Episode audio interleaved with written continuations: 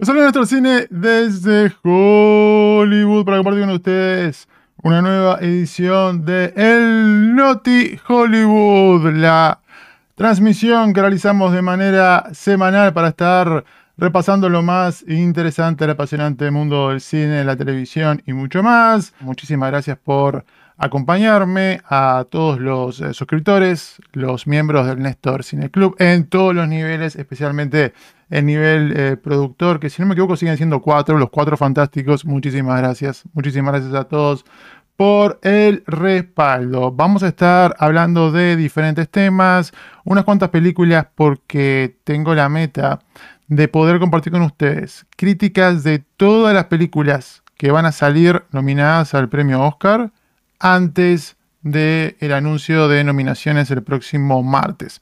Así que más tardar para el próximo día lunes ya estaría compartiendo todas las películas que están por lo menos siendo consideradas a Best Picture.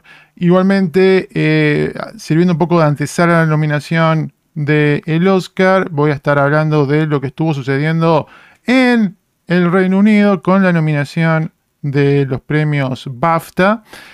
También tocando al respecto de un tema que se hizo eh, viral, controversial, alrededor de una supuesta ilustradora de estudio Ghibli. Colorín colorado, se acabado supuestamente, como eh, comentó alguien en, en Twitter hace un rato nada más. Lo vamos a estar repasando. Y después voy a estar cerrando con un compendio de noticias alrededor del universo DC. Lo que está pasando con la segunda parte de Aquaman, lo que está sucediendo con eh, algunas novedades en cuanto a Superman Legacy, qué sucede con eh, algunos personajes que estarían llegando a dominio público dentro de unos años nada más. Lo vamos a estar repasando todo eso de una manera interactiva. ¿Se entendió? Fantástico. Comenzamos con el primer tema de esta semana que no puede ser otro que The Holdovers, los que se quedan, cuya sinopsis dice ambientada en 1970 sigue un profesor de historia cascarrabias en un internado de Nueva Inglaterra que se ve obligado a acompañar a un puñado de estudiantes que no tienen dónde ir durante las vacaciones de Navidad. Alexander Payne dirige a Paul Giamatti Divine Joy Randolph, Dominic Cesa, entre otros. Realmente una de mis películas favoritas. Estuve compartiendo con ustedes mi ranking hace unas semanas atrás y esta estuvo entrando en mi top 10. ¿Por qué? Porque es un gran ejemplo de prácticamente la perfección en cuanto a ser un dramedy, una tragicomedia, algo que puede ser tremendamente conmovedor, nostálgico, melancólico, con sustancia, pero también pudiendo arrancarte un montón de carcajadas. Yo creo que es una de las mejores comedias del año, simplemente en el hecho que yo por lo menos me estuve matando de la risa prácticamente de principio a fin.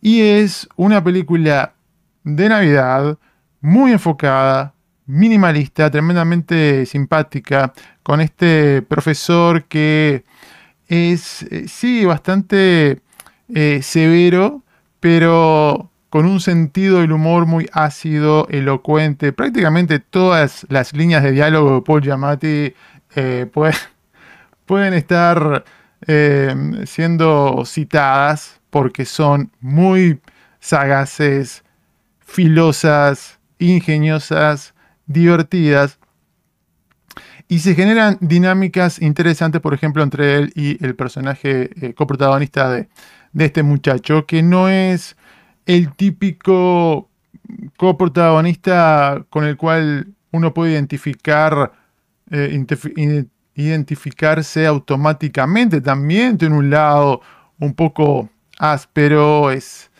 sobrador, le, toma el pelo a, sus compañeros, es, es hiriente realmente por momentos. Y esto ya nos está mostrando lo que tienen en común estos personajes que a priori en apariencia por lo menos pueden ser totalmente diferentes. El profesor, el estudiante y la cocinera también de esta institución educativa, pero que en el fondo están están quebrados, todos están cargando algún tipo de mochila, algún dolor, algún trauma, evidentemente todos comparten la soledad que por lo menos están atravesando en, estas semanas, pero también en líneas generales en sus vidas. Y me hace acordar a, películas del propio escritor, coescritor y, director de la película Alexander Payne, como fue en su momento About Schmidt, ¿no? que también era sobre alguien entrado en años, que necesitaba hacer eh, conexiones en la parte de concepto inicial, podría decir, bueno, es un poco también como de Breakfast Club, y esta cosa de seguir un personaje gruñón, entrando en años, intentando, eh, pese a, a la etapa en la que se encuentra, abrirse más a otras personas, abrirse más a la vida, tratar de cambiar su rutina, de experimentar cosas nuevas y en eso tal vez pueda recordar algo como la película de Tom Hanks, A Man Called Otto, mi vecino gruñón o como le hayan titulado en otras partes. Y realmente es conmovedor, emotivo ver estos personajes cómo se van sanando entre ellos las heridas, cómo, cómo intentan formar una familia armada cuando a nivel biológico por diferentes motivos están eh, totalmente solos y en ningún momento se siente demasiado pesada la parte dramática, ¿no? Digo, se exploran situaciones trágicas, pero de nuevo, por estas inyecciones de comedia creo que se puede ir matizando y sobrellevando todo eso más pesado de muy buena forma. Las actuaciones, Dominic Cesa creo que es el mejor mejor debut del año, gran descubrimiento de eh, Alexander Payne, David Joy Randolph se está ganando todos los premios a mejor actriz de reparto y hay que asumir que va a pasar lo mismo en los Oscars. Y Paul Giamatti yo creo que va a terminar también alzándose con la máxima presea pese a la competencia que va a tener principalmente de Killian eh, Murphy porque siento que nos está dando una de sus mejores actuaciones, alguien muy respetado en Hollywood en general y dentro también del de, eh, sindicato de actores. En la parte de la forma, mantiene esta estética años 70 de principio a fin, nos regala en el comienzo no solamente un logo en, ese estilo del estudio, sino también las placas, los créditos, un poco como se veían en las películas de la época, las, las transiciones, la música realmente excelente, con muy buen soundtrack, una banda sonora en general que encaja perfectamente con la historia que se está contando. Señoras y señores, para resumir, 3, 2, 1. Talento que da cátedra con una irresistible, melancólica lección de cine de vida, cuyo mensaje esperanzador nunca está fuera de temporada. Un manjar al que no le sobra nada, capaz de nutrir la mente y el alma entre tanta comida chatarra recalentada. ¿Qué les estuvo generando a ustedes? La película de Holdovers, los que se quedan, como sea que la conozcan, déjenme saber en los comentarios. Próximo tema. Tenemos que hablar de la película All of Us Strangers, Todos Somos Extraños o Los Desconocidos, cuya sinopsis dice un guionista que regresa a la casa de su infancia, entabla una relación incipiente con un vecino misterioso cuando descubre que sus padres parecen estar viviendo tal como estaban el día de sus muertes muchos años atrás. Dirigida por Andrew Hayes, protagonizada por Andrew Scott, Paul Mescal, Jamie Bell, Claire Foy, entre otros. Como yo les contaba en mi ranking de mejores películas del año, esta cinta tuve la oportunidad de verla hace mucho, mucho tiempo atrás y durante meses estuvo al tope de eh, mis preferidas del 2023. No podía revelarlo, pero terminó entrando en mi puesto número 2. Estuve explicando un poco por qué, ahora voy a poder expandirme un poco más. Creo que es una cinta que, por un lado, es algo tremendamente único, pero que también recuerda por momentos a diferentes películas. Por un lado, la cinta Her con Joaquín Phoenix, en esto de ser una exploración de la soledad en los tiempos modernos. Alguien podría decir que también es algo que comparte con algo como eh, Lost, Lost in Translation, o esta cosa un poco eh, atmósfera melancólica de, de After Sun, ¿no? Estos personajes que están lidiando con la necesidad de conectar con algo que, que se fue, un espacio vacío que quedó en, en, sus corazones, o algo que tal vez nunca pudieron estar sintiendo, experimentando, y ya del comienzo cuando vemos al protagonista en este edificio masivo, pero aparentemente abandonado, yo por lo menos comienzo a, recordar eh, escenas de, la película Her, de alguna manera también un eh, mood piece, como se dice en inglés, es, algo que te sumerge en un estado de ánimo, en una atmósfera de melancolía, de contemplación, de reflexión. No es algo que esté acelerando, vamos a decir, inyectándote adrenalina. No es una película para ver divertida, si uno quiere principalmente entretenerte, pero creo que te va a estar nutriendo por otro lado. Me hace acordar, a, cosas como Carol o Call Me By Your Name, en esto de que tenemos un, romance, un romance gay tremendamente íntimo, tierno, frágil, sensual. Los actores se brindan al máximo.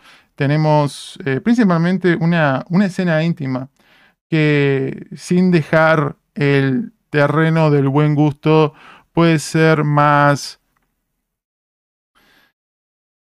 realista, cautivante, emotiva, que, no sé, todas las escenas de sexo que vimos en, Poor Things, por darles nada más un ejemplo.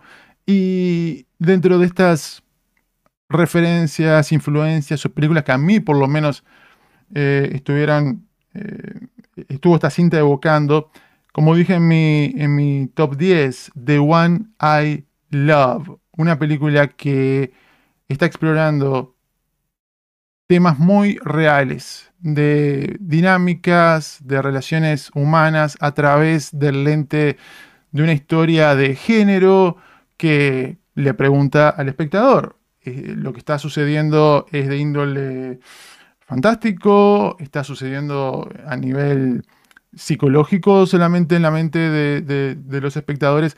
¿Qué es lo que realmente está está pasando, pero yo creo que el corazón de la cinta son esta sucesión de grandes escenas de diálogo entre diferentes personajes y te propone esto muy interesante y universal, que es cómo resultaría una conversación 100% honesta, por momentos dura, desgarradora, con tus seres queridos cuando tenían la edad que tienes hoy tú como adulto. No solamente, bueno, ¿qué pasaría si te encontraras hoy con, no sé, tu, abuelo que falleció hace décadas atrás?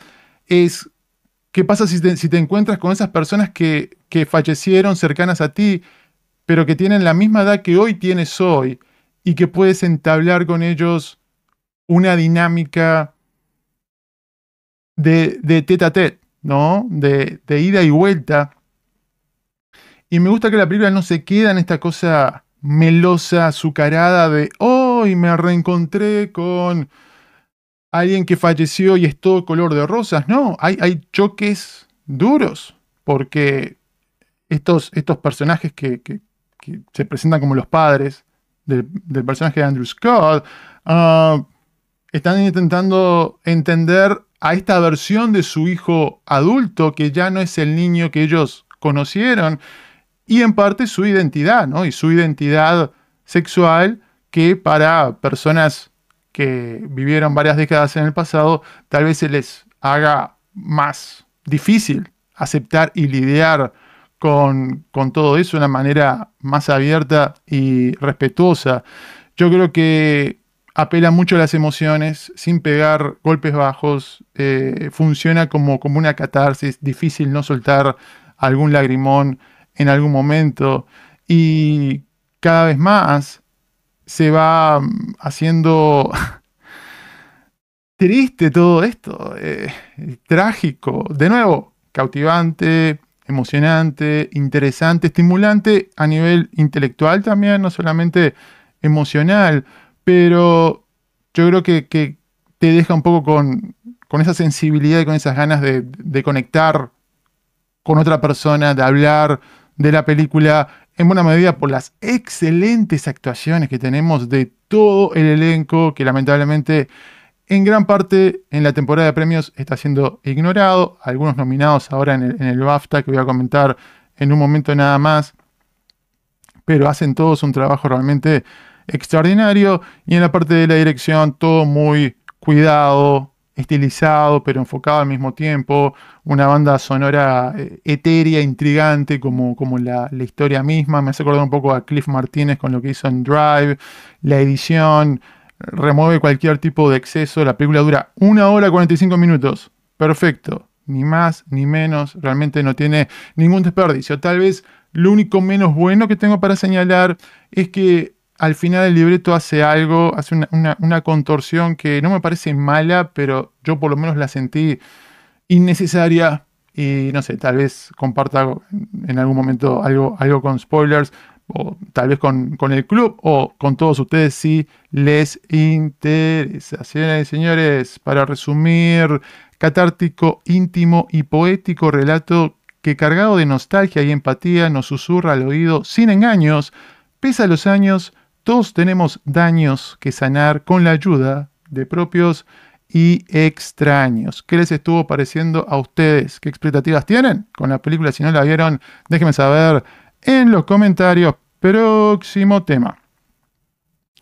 Tenemos que hablar de The Iron Claw, la garra de hierro, cuya sinopsis dice película biográfica de drama deportivo que relata la historia de la familia del luchador profesional Kevin Von Erich. Escrita y dirigida por Sean Durkin, es protagonizada por Zac Efron, Jeremy Allen White, Harris Dickinson, Holt McElhenney, Lily James, entre otros. Película que yo había compartido con ustedes una primera impresión hace unos meses atrás por el tema de las fiestas, viajes, estuvo demorando un poco la cosa, pero más vale tarde que nunca. Estuvo entrando en mi top 10 y otra de esas que no está siendo realmente muy considerada en la temporada de galardones. Yo sospecho que porque A24 al estudio no la estuvo empujando en su, en su momento ideal y llegó un poco tarde, vamos a decir, a la fiesta.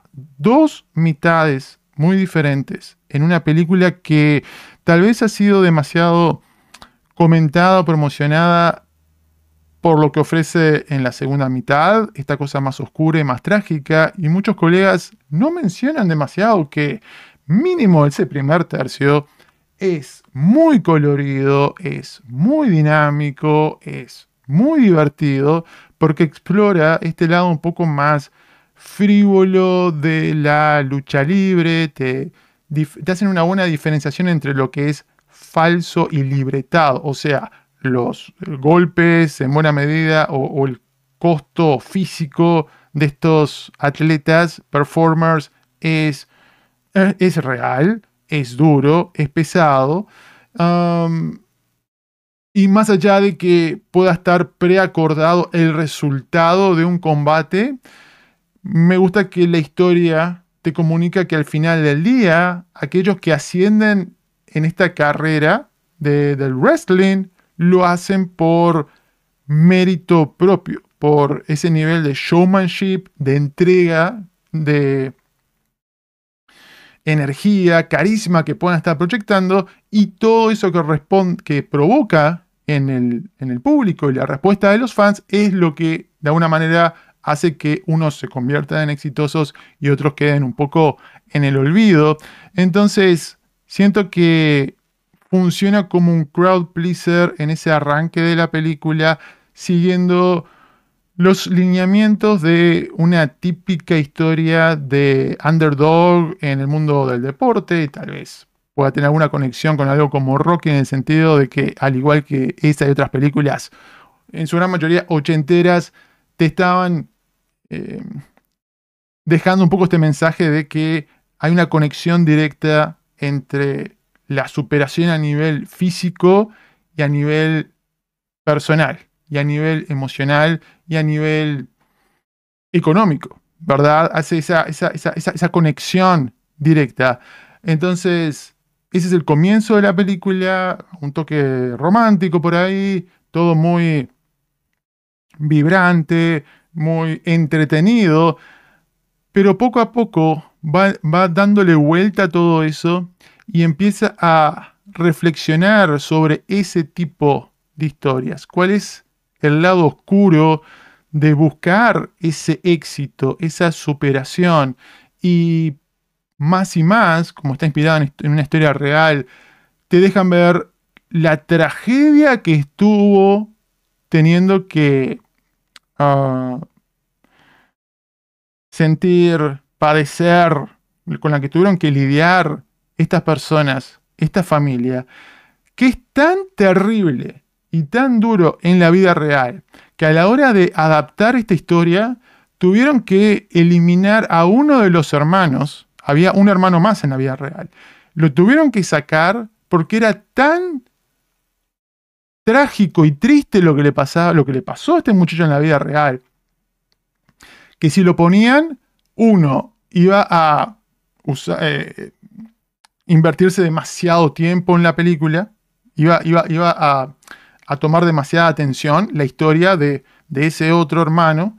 Entonces, al margen de eso, espectadores iban a decir, esto es falso, esto no lo puedo creer, esto se le fue la mano porque es imposible que a una familia le pasen todas estas tragedias. Pero no, era cierto, lo tuvieron que, fue, bueno, fue una decisión creativa removerlo, pero igualmente incorporaron algunos elementos de ese, lo que le pasó a ese hermano a, otro hermano acá en, esta película. Y tal vez yo creo que si queremos buscar algo negativo al final del día es que yo creo que pudo haber sido un poco más larga la película para poder darnos el tiempo suficiente para procesar todo lo que pasa y para darle toda la atención que se merecen los, los diferentes personajes, pero ese es un punto que en algunos colegas ha hecho mella a nivel negativo y yo creo que es más en el apartado de pudo haber sido un poco mejor por ese lado. A nivel temático, yo creo que está explorando principalmente esto de que el camino al infierno está cimentado por, por buenas intenciones o por ideas distorsionadas de cuál es el camino a la superación. Tenemos un personaje como el patriarca de esta familia que le impone, que le transmite esta obsesión de triunfar a todo costo, que evidentemente es, tremendamente manipulador, que adoctrinó a sus hijos como si fuera el líder de una secta, y cómo esta supuesta maldición que están padeciendo al final del día no es, no es más que el producto de todo esto negativo, extremista que, que, se, ha, que se ha inyectado, sobre todo en estos, en estos muchachos realmente bastante, bastante jóvenes. Todos los actores hacen una actuación realmente espectacular, es increíble que estén siendo ignorados por muchos premios. Eh, Alison Janney ganó un Oscar en Aitonia, haciendo de una madre en el mundo del deporte que era muy exigente, pero tal vez porque hay un elemento más de comedia negra, por eso le dieron el, visto bueno. Y este actor Holt eh, hace un gran trabajo, está siendo ignorado. Me hizo acordar, no sé, a J.K. Simmons en Whiplash. porque eh, a este actor no, no se le da el, el foco de atención? Realmente es difícil responderlo. Isaac Efron hace una actuación espectacular, la mejor actuación de su vida. Es brutal el nivel de compromiso de Isaac Efron, la transformación que tiene. le cambió el cuerpo, le cambió el rostro.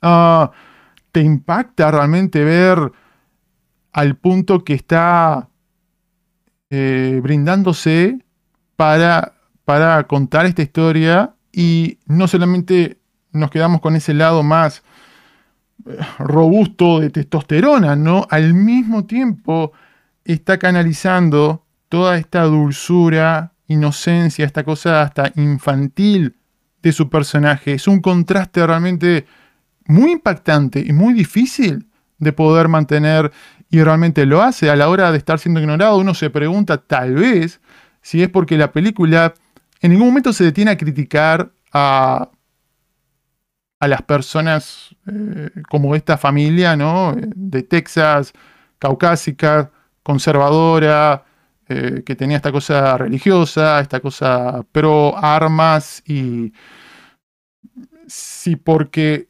no los condenan en algún momento en la historia o tampoco exploran el lado trágico a nivel social de personas caucásicas en la mitad de Estados Unidos, como pudo haber sido en la película The Rider en su momento. Entonces, porque no se quieren meter la historia en eso, yo por lo menos me quedo preguntando si tal vez tiene alguna explicación porque no tenga reconocimientos en la parte de premios, porque realmente para mí es muy, pero muy difícil explicarlo. Señores señores, para resumir, tragedia que explora el lado oscuro del distorsionado sueño americano de imponerse como número uno, cueste lo que cueste. Eres libre de no ser fan del circo de la lucha, pero esta cinta es tan robusta que te va a agarrar con fuerza el corazón. ¿Qué expectativas tienen ustedes con The Iron Claw? ¿Qué les ha parecido? Si pudieron verla, déjenme saber en los comentarios. Próxima crítica. Tenemos que hablar de Anatomy of a Fall, anatomía de una caída, cuya sinopsis dice película francesa de suspenso y drama judicial, cuya historia sigue a una mujer sospechosa del asesinato de su marido. Dirigida y coescrita por Justine Triet, es protagonizada por Sandra Huller, Swan Orlot, Milo Mayado Green, Samuel Face, entre otros. Otra cinta que estuvo entrando, estuvo cayendo en mi top 10 y confieso que antes de verla me preguntaba, ¿no? ¿Será tan buena? ¿No? ¿Será tan buena? Porque venía sonando muy fuerte, ¿no? Anatomía, anatomía, anatomía. Mm, esta no será la típica película eh, extranjera, no estadounidense, que llega con muchos bombos y platillos y al final del día como que mm, puede haber sido un poco sobrevalorada. No, sobrevalorada para nada. Estuvo realmente con creces justificando por qué ha tenido tan buena respuesta en diferentes eh, festivales. Como ustedes saben, estuvo ganando la Palma de Oro en, en, el Festival de Cannes y cosechando nominaciones, premios a diestra y siniestra. Y realmente se lo estuvo mereciendo y es una de las contendientes en algunas categorías del premio Oscar. Yo sospecho que va a estar nominada a Mejor Película, pero sabemos que no va a entrar como Mejor Película Internacional porque Francia no la estuvo nominando.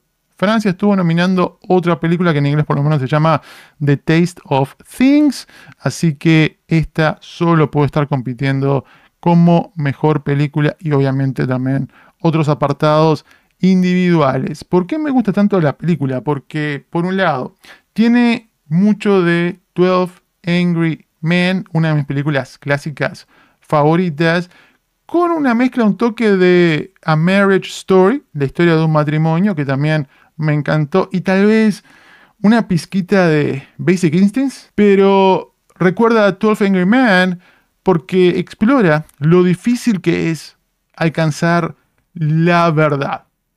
Eh, te hace partícipe de esa investigación, eres miembro del jurado, se te presentan todas las evidencias y va en contra de esta máxima del cine que es show, don't tell. Muestra, no cuentes, no digas.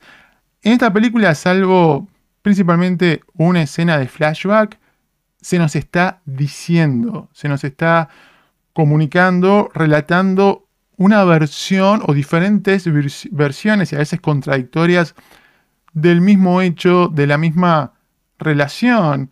Y realmente se hace de una manera apasionante su sistema judicial muy diferente al que estamos acostumbrados, por ejemplo, ver en las películas de, de Hollywood. Hay mucho ida y vuelta, la acusada puede defenderse, puede interrumpir, eh, eh, son muy muy coloridos los diferentes personajes. No es esta cosa de, uh, se va a caer todo en el tedio por simplemente volverse una, una película de juicio.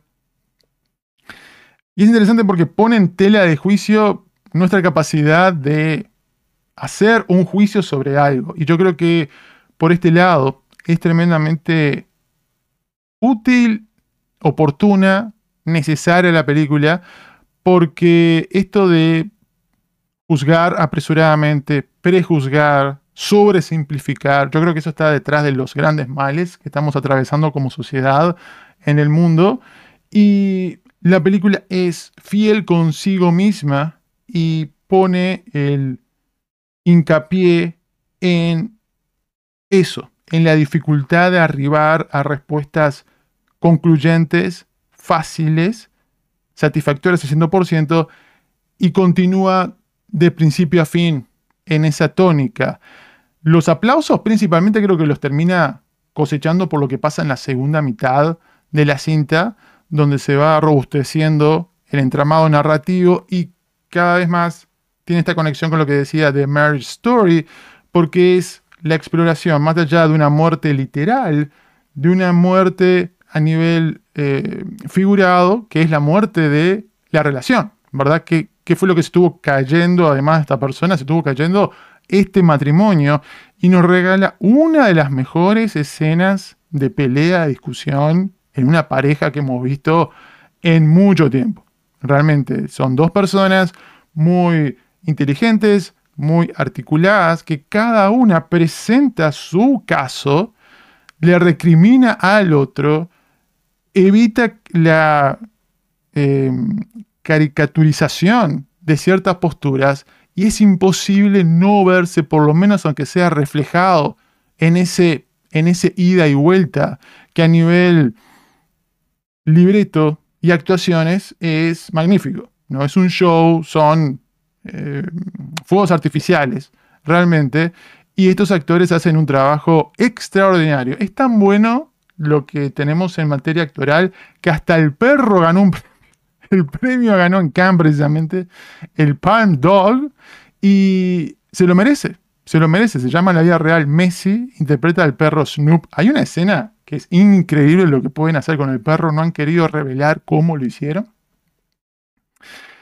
Y al margen de todo lo bueno que hacen los, los actores, el, muchachito que hace del hijo también impresionante, Sandra Huller, por lejos la mejor actuación del año, también está en la película The Son of Interest.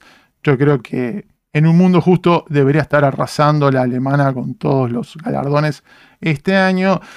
También creo que es relevante mencionar que el actor que hace del esposo de ella en la película, que se llama eh, Samuel Zeiss, fue acusado de violación en un rodaje que él estaba liderando como director en otra película. Y es un poco irónico, curioso que una película siendo celebrada por, por, algo trágico, que va a juicio, que eh, se investiga un, crimen, uno de los actores esté eh, bajo la lupa en ese aspecto, se realizó una, investigación y ah, supuestamente, por lo menos una investigación no oficial eh, a nivel independiente, dictaminó que que, era inocente, pero no sabemos qué ha pasado en el apartado legal realmente con, con este actor. En la parte de la forma fantástica, en todos los aspectos, gran cinematografía, edición, excelente la edición de la película, muy importante para la historia y la música, eh, que no, no es muy eh, llamativa, ni, ni en forma ni, en cantidad. Realmente toda la parte del sonido es, es realmente eh, fundamental para, para el apartado narrativo. Así que evidentemente una de las mejores películas del año. No hay ninguna duda. Señores, para resumir, testimonio del poder de una enfocada historia excelentemente contada, una verdadera Revelación francesa, culpable de elevar su género e inocente de caer en lugares comunes, si me piden señalar algo malo, declaro bajo juramento, je no sé cuál. ¿Qué les estuvo provocando a ustedes? Anatomy of a Fall, déjenme saber en los comentarios. Próxima película y última crítica es para ISS, cuya sinopsis dice, las tensiones estallan entre los tripulantes de la Estación Espacial Internacional cuando un conflicto estalla en la Tierra. Gabriela Copperwhite dirige a Ariana DeBose, Chris Messina, John Gallagher Jr., María Mashkova, Costa Ronin, Pilu Asbeck, entre otros. Un detalle interesante cuando estaba investigando un poco alrededor de esta cinta, aparentemente los rusos en la vida real le ganaron a Tom Cruise. ¿Se acuerdan que sonó bastante esto de que Tom Cruise iba a estar filmando algunas escenas en el espacio? Bueno, los rusos estuvieron filmando precisamente en la estación internacional que, eh, cuyo nombre está usándose como título de, esta película, son las siglas, ¿verdad? International Space Station. Allí ya estuvieron filmando una película a nivel comercial de ficción que se llama The Challenge, una película rusa que aparentemente salió por lo menos en el año pasado, así que la carrera espacial no solamente en el plano geopolítico, sino también en el plano de las películas. Realmente me llamó mucho la atención este trailer, más allá de que uno va un poco con esta aprensión, ¿no? Película que se estrena en enero, mm, si no está buscando premios, a ver cómo estará en el apartado calidad, pero porque me gusta mucho la ciencia ficción, más allá que esto es un poco ficción especulativa, vamos a decir, más cercano a Gravity en todo caso, porque me encantan las historias claustrofóbicas, teatrales, me gusta a buena medida lo que es este, este elenco, realmente fui con, con muchas expectativas que se fueron cayendo rápidamente a tierra porque no es realmente una gran película. Y el agujero negro principalmente con el cual tiene que estar lidiando es el libreto, que se siente como un cuento corto, como un corto, ¿no? Vamos a hacer, oh, vamos a hacer una película, pero va a ser, sé, 15 minutos, y que se estira su duración más allá de lo que la historia, que el concepto puede realmente sostenerlo. Y ya de entrada, en la forma del libreto, nos damos cuenta de que es algo para nada sutil, se está masticando y eh, cosas que son demasiado evidentes para algo que debería tener un tratamiento un poco más adulto, sofisticado, que es esta idea muy interesante a priori, cautivante, de, bueno, qué pasaría en la estación espacial, dividida entre astronautas estadounidenses y rusos, si se desata un conflicto en la Tierra entre estas dos potencias y si esos bandos reciben órdenes contradictorias, ¿verdad? A nivel exploración temática de este microcosmos, evidentemente suena súper cool, pero yo creo que la parte, la parte de diálogos, la parte del libreto, no puede estar explotando ese concepto que a priori realmente sonaba muy bien, le falta matiz, le falta tiempo para, para desarrollar y para variar este creyendo de emociones. Eh, al comienzo quieren conectarnos con los personajes con una sucesión de interacciones coloridas, pero es demasiado poco, es demasiado rápido. Y algunos de estos personajes pasan de científicos serios, normales, amigables, a asesinos locos, así sin escala. Entonces, creo que por ese lado pudo, haber sido bastante mejor. Y después, no tenemos en, otros aspectos elementos de gran calidad que puedan balancear lo deficiente que está en la página. En la forma, creo que apenas correcto el apartado efectos especiales, nivel en gran medida televisivo, bastante, no sé, Lifetime TV, la edición, el encuadre. si lo comparamos esto, no sé, con, la película Life, que tuvimos un thriller hace, hace algunos años, vapuleada, a mí me encantó la película, pero en la parte de visual, 20 veces mejor. Bueno, ni que hablar lo que vimos en, Gravity.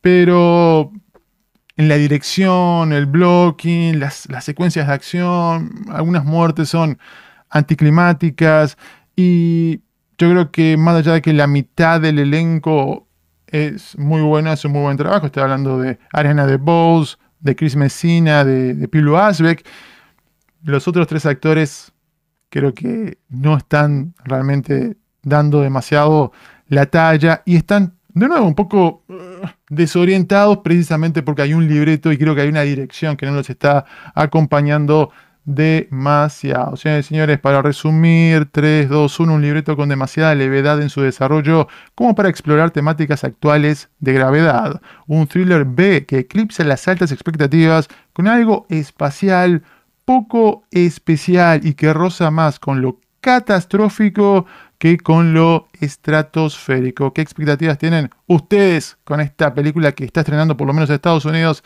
en esta semana? Déjenme saber en los comentarios. Ahora sí, llegamos al momento del stop interactivo. Es la oportunidad que tengo para interactuar con ustedes por un momento, leer sus comentarios, sus preguntas, como siempre, dando la oportunidad, prioridad a los miembros del Néstor Cine Club tomando un poquito de agua antes de salir adelante. Los invito a dejar cualquier tipo de pregunta y si quieren asegurar que pueda ver o leer lo que me quieran decir, también tienen la opción de dejar un super chat. Estamos en este parate por un par de minutitos y después seguimos. Salud.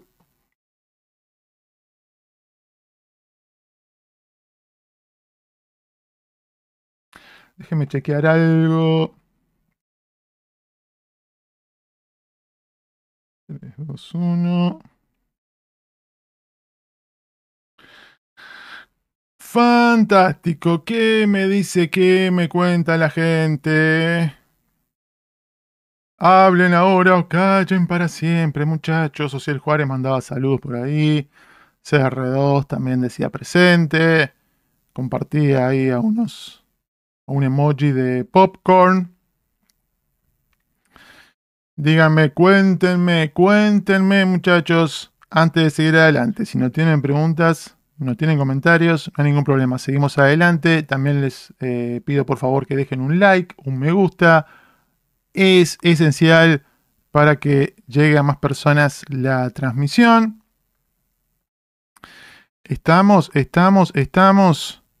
Me preguntan por ahí expectativas sobre Madame Web. Eh, como dije en su momento, en mi video de películas más esperada del año. Está ahí en ese double feature del Morbo. Evidentemente con la otra cinta de Marvel en el universo Sony, que es Craven the Hunter. Así que por ese lado eh, la, tenemos pendiente. Um, Néstor está diciendo que la lucha libre es falsa. No, al contrario, dije exactamente lo opuesto, que la película hace un buen trabajo en explicar la diferencia entre algo falso y algo libretado. Así que por ahí va la cosa. O sea, el Juárez dice, ¿viste la serie HBO de Leftovers? Saludos. No he visto The Leftovers. Sé que ha tenido mucha repercusión, que a nivel drama, tragedia es interesante sé básico cuál es el cuál es el tema principal de la historia, cuál es la sinopsis de la historia. Vi creo que dos o tres episodios realmente y nunca nunca la, la estuve terminando. Me gusta el, talento involucrado, me gusta el, el escritor también, pero Nunca le he entrado a la serie de Leftovers, pero la película de Holdovers realmente es muy buena. Segura que Francisco Alfonso dice esto, ¿dónde está tu crítica? Anyone but you, la vi hoy y me gustó. la crítica no está porque no he visto la película, salió cuando yo estaba de viaje en las vacaciones, se puede llamar entre comillas. Y realmente me da mucha pereza ir al cine a ver la película los trailers realmente me parecieron eh, espantosos. Evidentemente le ha ido bien el apartado económico. Tal vez, tal vez, si no, si no hay otra, otra opción, le eche, le eche un vistazo. Pero lo que sucede es que al mismo tiempo tengo todas estas críticas pendientes de películas que están buscando premios. O sea, hay un montón de películas de las cuales estar hablando hoy por hoy que no tengo dudas, eh, tienen cosas más interesantes que comentar que algo tan fast food comercial como esta película. Creo que el que la quiera ver la va a a ver, independientemente de lo que diga un crítico o no. Así que yo por lo menos por ahora me puedo estar esperando. Fantástico muchachos, cerramos el stop interactivo. Vayan pensando sus preguntas para cuando estemos cerrando en el chat al final de la transmisión. 3, 2, 1, próximo tema. Tenemos que hablar de el BAFTA. ¿Por qué? Porque los premios que entrega la Academia Británica están anunciando sus contendientes y evidentemente Oppenheimer estuvo alzándose con la mayor cantidad de nominaciones, la película de Christopher Nolan, con 13, la cinta de Yorgos Lanthimos Poor Things, un pasito por detrás, con 11. Evidentemente, The Zone of Interest, una de las películas que voy a estar comentando antes de que tengamos las nominaciones el próximo martes del premio Oscar. Estuvo cosechando 9, la cinta de Jonathan Glazer evidentemente se perfilaba por ser británica, a estar entre las más celebradas. Y después, llamativo que otras candidatas en esta temporada de galardones como Barbie se quedaron bastante relegadas. Barbie con cinco nominaciones, algunas películas totalmente dejadas de lado. Y los invito a estar repasando, si les parece, lo que nos estuvo regalando precisamente las nominaciones de el BAFTA a continuación vamos a estar yendo por algunas de ellas. Vayamos a la parte de dirección. Entró Andrew Hay. Realmente, por un lado, consternado con algunas omisiones del BAFTA, pero por otro lado, feliz de que algunas de mis películas favoritas, como All of Us Strangers, que acabo de comentar, estén siendo reconocidas, no en todos sus apartados, pero por lo menos en algunos importantes como mejor director, Andrew Hay dijo presente, eh, Anatomy of a Fall con Justin Triet, que creo que esto le ayuda para que Justin Triet potencialmente sea una de las nominadas al Oscar y tengamos dos mujeres junto a, Greta Gerwig. Um, después de eh, Holdovers, eh, tuvimos a, su director Alexander Payne. Bradley Cooper se terminó colando. Maestro realmente llamativo la cantidad de nominaciones que, pudo cosechar. Éxito de Netflix en la parte campaña. Como empujado, maestro. Con mucha fuerza. Y como empujado a Amazon a Saltburn. Que es otra película que realmente no me estuvo volando la cabeza. Creo que Saltburn es entretenida y no da realmente para más, pero por el tema de su directora, de evidentemente toda esta carga británica que tiene, sabíamos que posiblemente iba a ser Mella en estos premios. Christopher Nolan, gran favorito a, estar ganando todos los premios en dirección. Y después, como decía Jonathan Glazer, que también está con la expectativa, la esperanza de poder entrar en el Oscar podrá entrar él y Justin Triet de Anatomy eh, of a Fall. Realmente es un, es un gran signo de interrogación. En la parte dirección, eh, algunos eh, directores que fueron totalmente dejados de lado.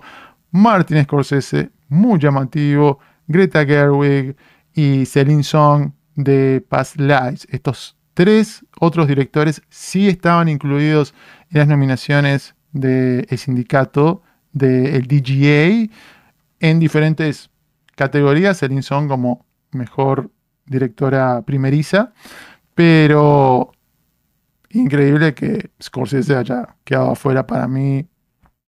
Dio la mejor dirección de este año.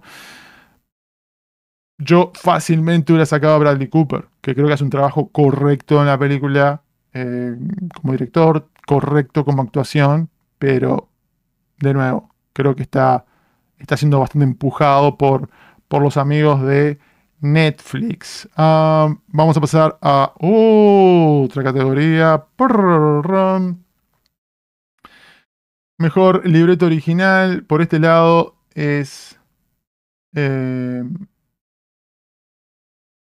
Donde, donde estuvo, sumando nominaciones Barbie. Curioso que Barbie no va a entrar como mejor libreto original en el Oscar. Va a tener que ir como adaptado, que yo creo que es totalmente justo y entendible, más allá de que el sindicato de, escritores diga que es un libreto original.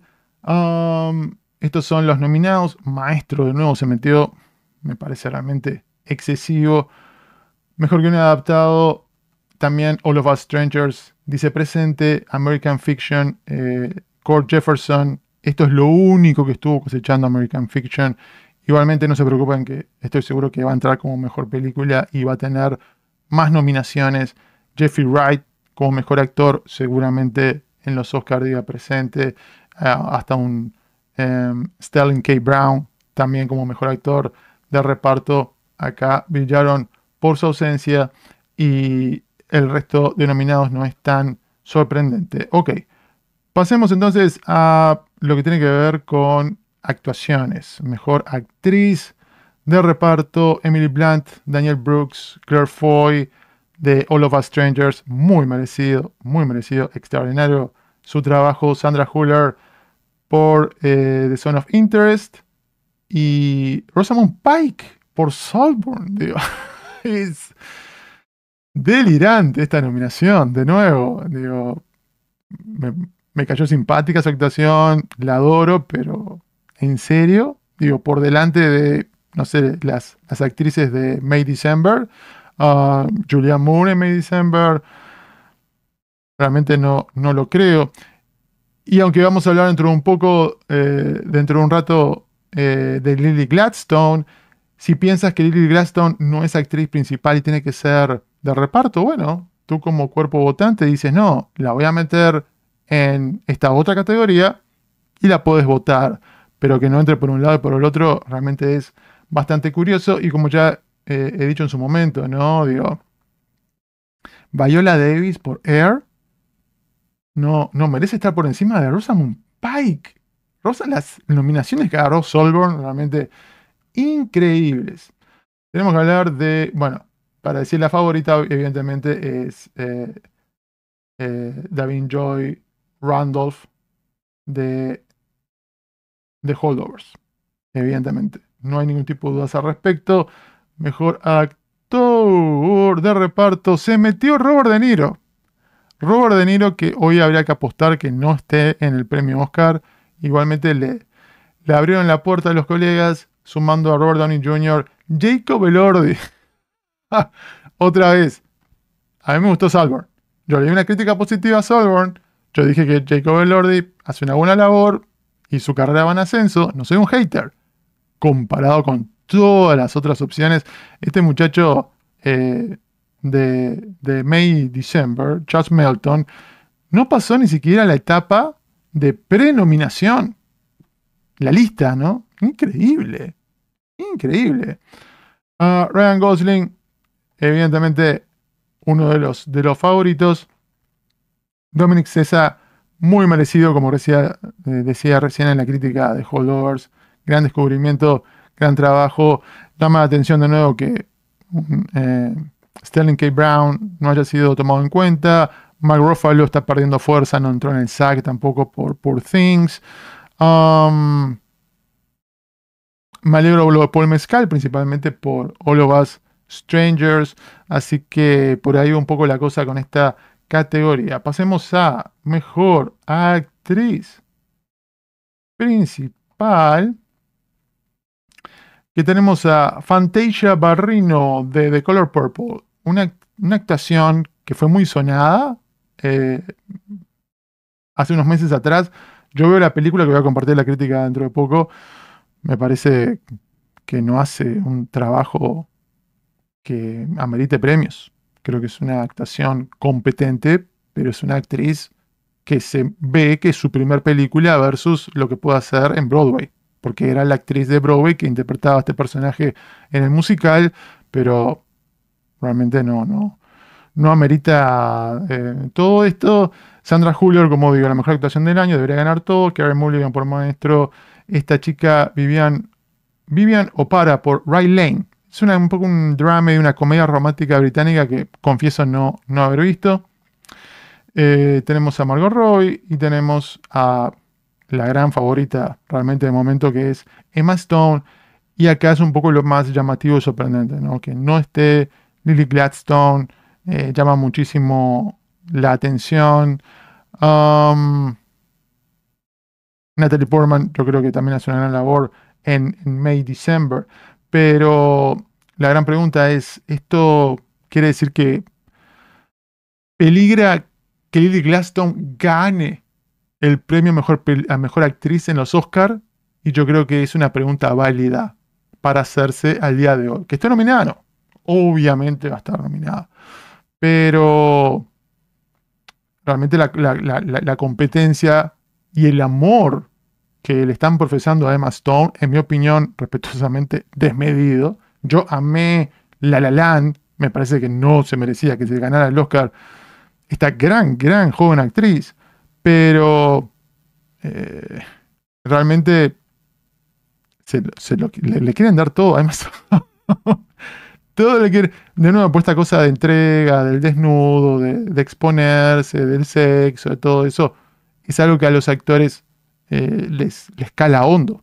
De nuevo, compartida otra vez el ejemplo de, en su momento este, Ana de Armas siendo nominada por Blonde, la película de Marilyn Monroe, cuando la película era espantosa.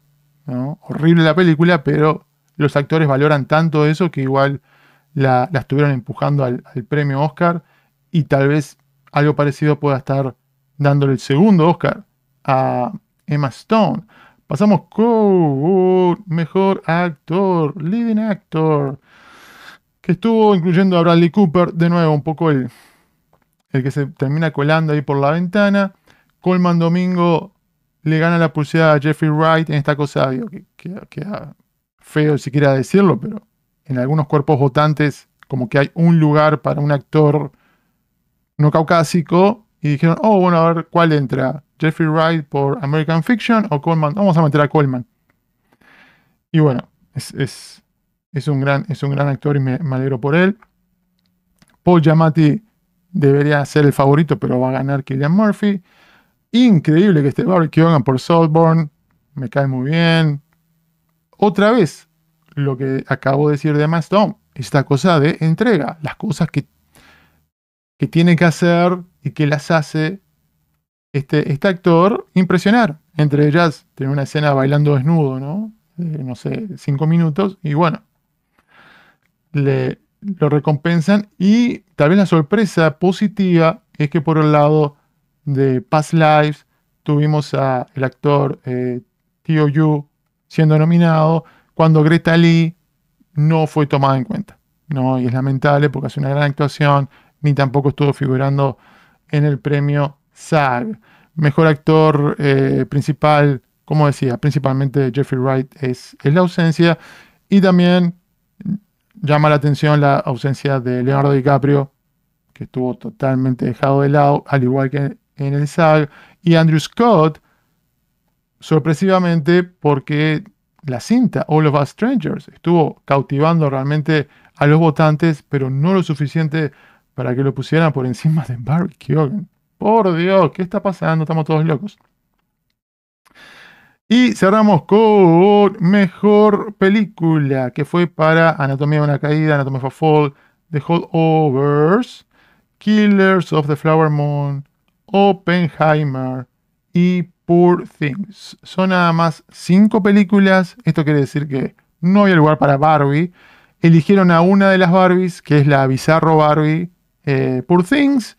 Y por acá se termina colando la película de Yorgos Lántimos. Y es curioso, ¿no? Porque esta, intensidad del cariño que, que tuvieron por esta película, que ya la habían nominado como mejor película británica, que tienen 10 lugares, la metieron por ese lado e igualmente la metieron por acá, por delante de, ah, de nuevo, algo como, como Barbie, que era más esperado, pero hay que esperar que Oppenheimer realmente termine arrasando en diferentes apartados. ¿Está en duda la nominación de Barbie a Mejor Película? No, por supuesto que no. Pero ahora la pregunta es, ¿quién le va a estar sacando más votos? Eh, la pregunta es, Poor Things, ¿a qué película le va a sacar más votos? Yo en un momento pensé que iba a ser a Oppenheimer, pero no tal vez, tal vez le, termine sacando más votos a Barbie diga, bueno, entre las dos, Barbie, ¿con cuál me quedo? ¿Vamos con esta más brillante o con esta más oscura? O vámonos con la oscura retorcida, la, la extraña.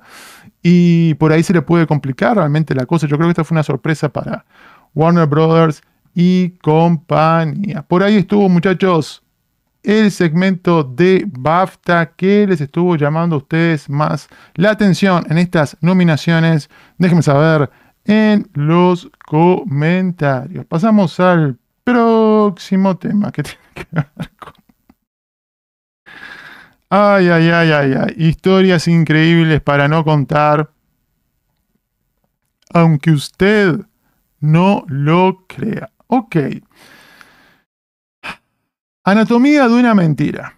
No es anatomía de una caída. Si ustedes han estado en las redes sociales en los últimos días, cabe la posibilidad que se hayan topado con esta historia totalmente bizarra alrededor de una chica colombiana que dijo haber trabajado en la película de estudio Ghibli El Niño y la Garza, The Boy and the Heron, que ya tiene crítica en, en el canal, una de las candidatas a ganar mejor película animada, junto con eh, la segunda parte de Spider-Verse.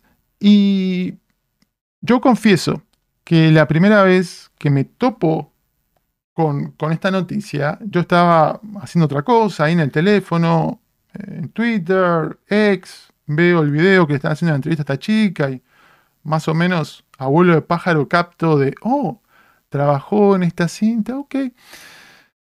Y realmente los primeros segundos no me estuvo sonando ninguna alarma, ni siquiera cuando la vemos hacer en una libretita unos dibujitos con unos puntitos, tipo mostrando esta cosa que hacemos eh, muchos, ¿no? De niños, de cómo se puede hacer una, una animación, ¿verdad? ¿Por qué? Porque yo como periodista sé que muchas veces para tener algo, para darle color a una pieza, eh, se le puede pedir a alguien que, que explique de una manera tremendamente básica al público general que no tiene ni idea de un tema qué es lo que está haciendo, a qué se dedica. Y que haga algo así de manera tan simplona y hasta que use un lenguaje tan básico a la hora de explicar cuál es su trabajo, de nuevo, me parecía relativamente entendible. llamándome más la atención en la parte final de esa nota cuando dice que trabaja eh, en una empresa de vidrios, ¿no? Dice Tecnoglass, sí, soy diseñadora gráfica, sé qué. Y ahí cuando me, llama poderosamente la atención, dije, ok, esperen un poquito. Alguien con el talento suficiente para entrar en la meca de la animación, evidentemente Disney es un gran punto de referencia de Hollywood en ese apartado, pero a nivel internacional, evidentemente lleva la batuta la, casa japonesa. Ah, ¿Cómo es posible que alguien pueda ser tan talentoso para que se le dé una oportunidad a ese nivel de élite y que en su país trabaje de diseñador gráfico, o sea, ni siquiera trabaje de animador en otro aspecto, no trabaje de eh, diseñador gráfico en una empresa de vidrio, con todo respeto, ¿no? Pero digo, simplemente la diferencia de industria entre una cosa y otra. Y también sabiendo lo difícil que es abrirse paso en el mercado de la animación. Yo tengo un amigo eh, uruguayo que estuvo produciendo un corto, búsquenlo, el almohadón de plumas, un corto stop motion que se hizo en Brasil, pero con colaboración de animadores mm, jóvenes en la mayoría, muchos de, de la región de América Latina, de, Sudamérica, pero las limitaciones que hay a nivel económico, los problemas que hay eh, en cuanto a oportunidades, es, muy difícil poder llegar. Entonces, ah, eso fue lo primero que me estuvo realmente rechinando al respecto y después inmediatamente empiezo a sentir todas estas eh, preguntas alrededor de la veracidad del relato que estaba compartiendo eh, esta muchacha, Geraldine Fernández, y comencé a meterme en este rabbit hole, ¿no? En este agujero de conejo, realmente este túnel sin fin. Vi todos los videos, vi todas las entrevistas de Geraldine, gran medida de la respuesta en redes sociales, los, chistes, los memes, etcétera, etcétera, etcétera. y evidentemente sin analizar esto con demasiado tiempo y profundidad, porque lo pueden hacer si realmente les llama la atención, en conclusión, cada vez que ella más explicaba, más oscurecía las cosas. Porque evidentemente mostraba una falta absoluta de conocimiento de la materia, de la disciplina, de los estándares a nivel industria. Nada de lo que decía tenía sentido, se contradecía con ella misma, ni siquiera tenía definido los conceptos que, diferencia lo que es eh, el trabajo de diseñador gráfico, lo que es un ilustrador, lo que es un animador. ¿Y por qué me parecía importante para mí tocar este tema? Porque yo siento que de alguna manera tengo cierta conexión con todo esto. Yo he trabajado como diseñador gráfico. A mí siempre me, apasionó el dibujo de niño. Es algo que debería ser eh, mucho más seguido. Pero amo y respeto todo lo que tiene que ver con el tema de la ilustración. Evidentemente soy periodista, he trabajado como periodista en medios masivos de comunicación internacionales, medios colombianos, precisamente. He tenido contacto con animadores latinoamericanos, he tenido oportunidad de ir a Disney en muchas ocasiones. Profeso mi admiración, respeto por todo lo que pasa en, el plano de la, animación. Así que, evidentemente, algo que llamaba mucho la atención y que cada vez era más evidente que esta muchacha nos estaba pintando una realidad que existía solamente en su cabeza, hasta lo que pasa horas atrás, el día de hoy, que es finalmente su confesión, admitiendo que no trabajó en ninguna capacidad en esta película, su historia fue cambiando, como la historia del pescador, ¿no? No, ¿cómo era el pescado? No era así, así, le atan las manos y decía, no, así es el ojo, como dice ese chiste. Al principio ella, había hecho miles, millones de fotogramas, como ella le decía, había dado charlas en una universidad, talleres. Um, después, cuando le iban, no presionando, pero le iban, le iban contrastando ¿no? lo que decía con, cuestionando lo que decía con algunos datos un poco más fehaciente de la realidad, y ya iba un poco ajustando el cuento, no ajustado, pero siempre defendiendo, defendiendo, defendiendo, sumando, sumando, defendiendo. No, bueno, no eran miles, pero eran cientos, o no trabajé, no trabajé en 40 minutos, pero trabajé. En algún momento te decía, y lo repetía varias, varias veces, ¿no? Esto, no, son 25.000 fotogramas, pero, pero, como es 24 por segundo, eso te da entre 30 y 40 minutos. No, hace la cuenta, te da 17 minutos y medio. O sea, un verso total y lo que era más apabullante y fascinante de ver. Realmente era la capacidad de la chica para eh, seguir adelante con esta farsa, embaucando a la gente, vendiendo su verso y así, ¿no? En vivo y aceptando cualquier oportunidad que se le daba para, para seguir tratando de, vender esta, esta mentira al mundo, ¿no? Y con la capacidad que lo hacía, la rapidez que lo hacía, obviamente no resistía demasiado análisis. Um, y cada vez era más, más penoso de ver. Pero finalmente terminó en gran medida esta historia al día de hoy, cuando en una radio de Colombia admitió que no había trabajado absolutamente nada de esta película. Cero. Yo creo que posiblemente alguien de, estudio Ghibli o alguna distribuidora o algo la intimó a confesar la verdad. Ya estaba llegando esto a otros países, ya había llegado a Estados Unidos, uno de los sitios más importantes que, hablan del tema de la animación en, este país, eh, Cartoon Brew. Cartoon Brew ya había publicado un artículo diciendo que Studio Ghibli tenía crédito de todas las personas que trabajaron en la cinta y que ella no aparecía por ningún lado. Cabe la posibilidad que se le haya comunicado que tenía que parar con, con esta mentira. Y la chica dijo que ah, todo lo sucedido fue producto de un mal ejercicio que reconozco y de lo cual estoy arrepentida. Considero que mi afición y admiración por la técnica de ilustración y mi profesión como diseñadora me animó a comentar en círculos cerrados mi labor como ilustradora en algunas escenas. Hasta allí reconozco mi error, dice Geraldine, y después se enfoca en eh, que la prensa tuvo la culpa y bla, bla, bla. Ok. Yo creo que es ah, oportuno, interesante y útil hablar un poco de este caso.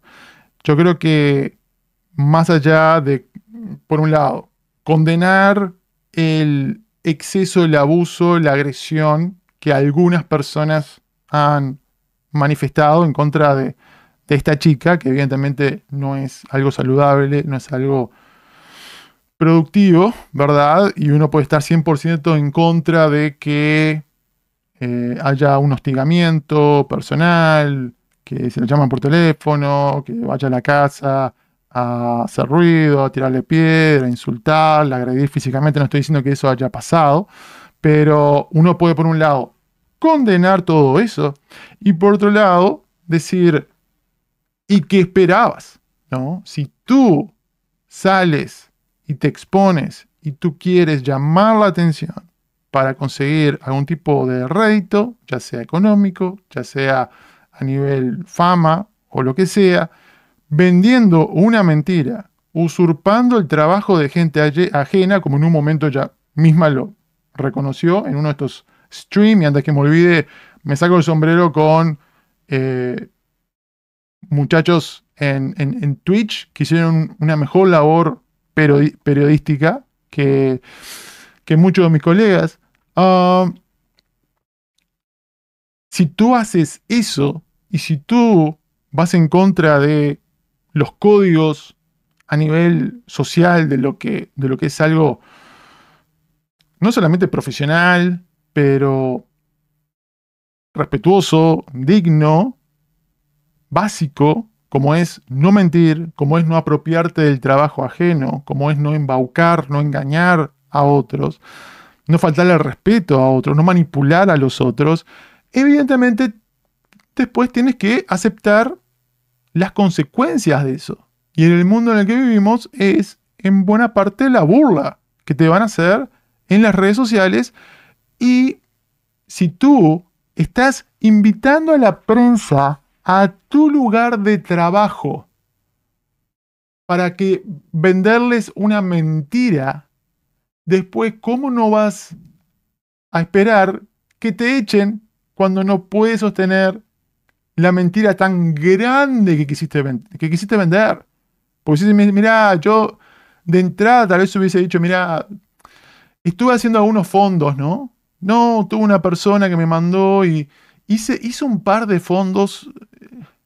Hice tal vez 50 dibujos que fueron usados como bocetos en una etapa muy inicial del proyecto y yo lo mandé, pero no quería que me dieran crédito. O sea, si hubiese sido una mentira un poco más digerible, ¿no?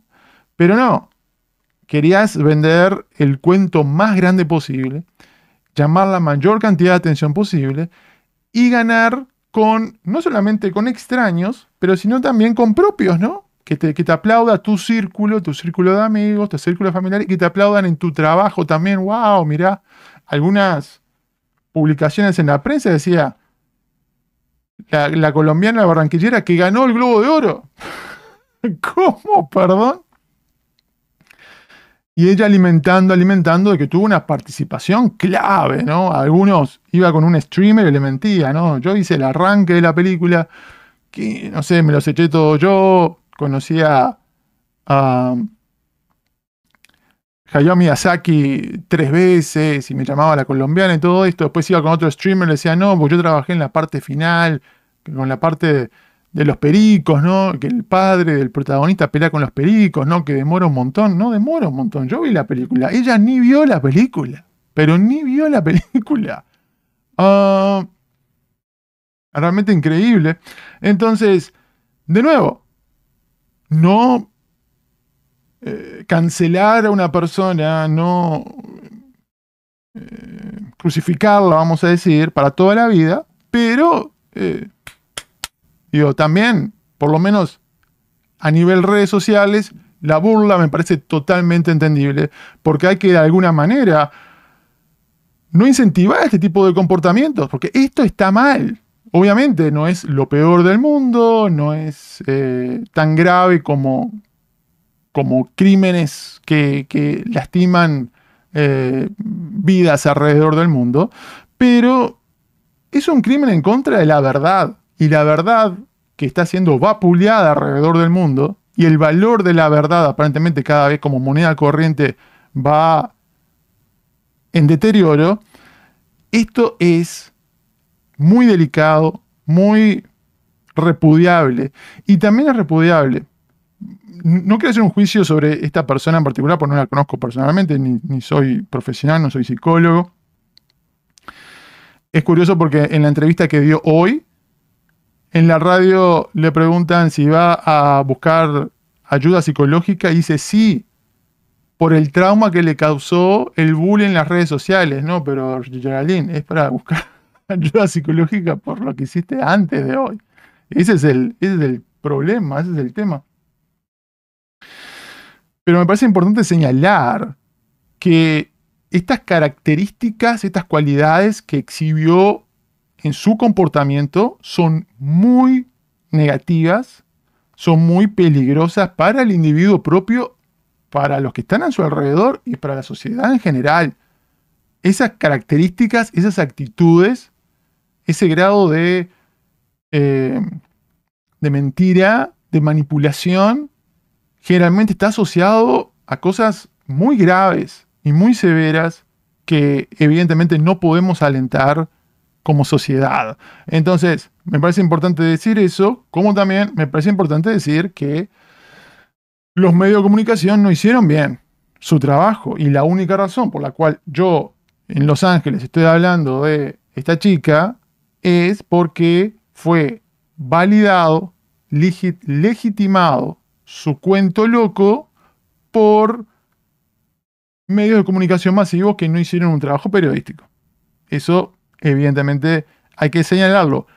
Nosotros lo podemos señalar, no Geraldine, porque en esta carta que hace pública, ella se despacha en contra de los medios, acusa de los medios de que no fueron rigurosos para descubrir su mentira, pero a ella no le corresponde hacer eso. A ella le corresponde pedir perdón por todo lo que hizo, que no lo hace en esta carta pública. Ella pide, ella se arrepiente de haber hablado con algunos amigos, pero no se arrepiente de todo lo demás, eso le echa la culpa a otros, a los medios de comunicación, a terceros, otros. Ella es la víctima que la metieron en este huracán cuando ya había dado clases en talleres y cosas que obviamente ella estuvo buscando. Pero aparte de ilustrar esta, esta un poco cultura del fake it till you make it y de de buscar la fama cueste lo que cueste y la frase que, me quedó por lo menos a mí grabado en lo que dijo en su, en su confesión, digamos, es, me hubiera, me hubiera gustado haberme hecho viral por algo que era real. y yo creo que esto habla también de lo que de lo que está, más allá de que ella tiene 30 años y no es una jovencita, tampoco esa cosa de madurez o digo, me dejé llevar por la pasión, eso capaz que sirve como excusa cuando tenés 15 años, ¿no? Ya tenés 30, es medio complicado. Pero la gente, la gente más joven que ella, esta cosa de querer ser influencer, querer ser famosa y que después nosotros como sociedad recompensemos eso sin nada a cambio. Que, que estemos valorando más la espontaneidad, la osadía, tal vez la apariencia física, que realmente talento, trabajo, dedicación, disciplina. Y yo creo que en ese aspecto todos somos un poco eh, responsables. Pero centrándome nuevamente en esto del periodismo, y vi algunos medios colombianos que pidieron disculpas, pero también un poco como Geraldine, ¿verdad? Te dicen, no, reconocemos que tuvimos, tuvimos algún error, pero, y un montón de excusas atrás, ¿no? Ah, yo creo que acá el tema es que por algunos años, y se aceleró con esto con la pandemia, los medios masivos de comunicación le han faltado y perdió totalmente el respeto al periodismo entretenimiento. Para ellos, como yo puse en las redes sociales, es un relleno colorido que cualquiera lo puede hacer. Que vale lo mismo alguien que se dedicó a esto 10, 15 años 30 años como un pasante, un muchachito que va a buscar el café y los sándwiches en la mañana. Vale exactamente lo mismo. Mientras menos pagamos, mejor. Hacemos el famoso corte y pegue, eh, cualquiera lo puede hacer. El día de mañana ya el algoritmo, ChatGPT escribe todo y acá no ha pasado nada. La gente ni se va a dar cuenta y es más cantidad que calidad. Entonces, lo que yo sospecho que pasó en este caso, desde afuera, es que muchos editores querían simplemente rellenar, como rellenan siempre el apartado entretenimiento, y le dijeron a alguien que no es periódico, no, no está lo suficientemente capacitado, preparado, empapado para que le suenen alarmas con este tema, ¿ok? A hablar con esta chica, hacer las entrevistas y después no tuvieron supervisión de alguien que, otra vez, o tuviera el conocimiento o siquiera el interés, la curiosidad para saber si lo que estaban dándole a su público era cierto o no. Y hay gente que cae un poco en el error del 100%, ¿no? O le asignan a ella 100% de la responsabilidad, o le asignan a los medios de comunicación 100% de la responsabilidad, y yo creo que está repartido. Haciendo una alegoría, es como si yo voy a un banco y eh, deposito en el cajero mil dólares falsos, ¿ok? Sabiendo que son falsos. Y después otra persona que va a hacer un retiro de dinero al otro día en el cajero, recibe del banco los mil dólares falsos, ¿ok? ¿Quién tiene la culpa? ¿Quién es el responsable de que esos mil dólares falsos estén otra vez en circulación? ¿Es 100% la persona que los depositó o 100% el banco que no lo pudo detectar a tiempo. Y bueno, es una mezcla de las dos responsabilidades. Es trabajo del banco asegurarse de que algo falso no se disemine. Es el trabajo del periodista asegurarse de que algo falso no se esté distribuyendo, que no se esté diseminando. Al contrario, nuestro trabajo es ir, revisar y destruir la falsedad, no ser un eslabón en la cadena de la propagación de todo eso. Entonces, por todas estas aristas me parecía eh, interesante, meritorio dedicarle algunos momentos a este relato que hasta tal vez termina siendo más extraño y bizarro de lo que la propia película de, Miyazaki. Así que déjenme saber ustedes, muchachos, qué les estuvo pareciendo todo alrededor de esta anatomía de una mentira en los comentarios. Próximo tema. Cerramos en el apartado Geek. Un abrazo grande para todos. Somos más de 150 en la transmisión. Vayan pensando algunas preguntas en la sección del chat. El que puede, que quiere, ya puede estar dejando un super chat. Y cuando lleguemos ahí, lo estamos incorporando. Antes de entrarle con todo, me parece apropiado hacer un brindis. Salud.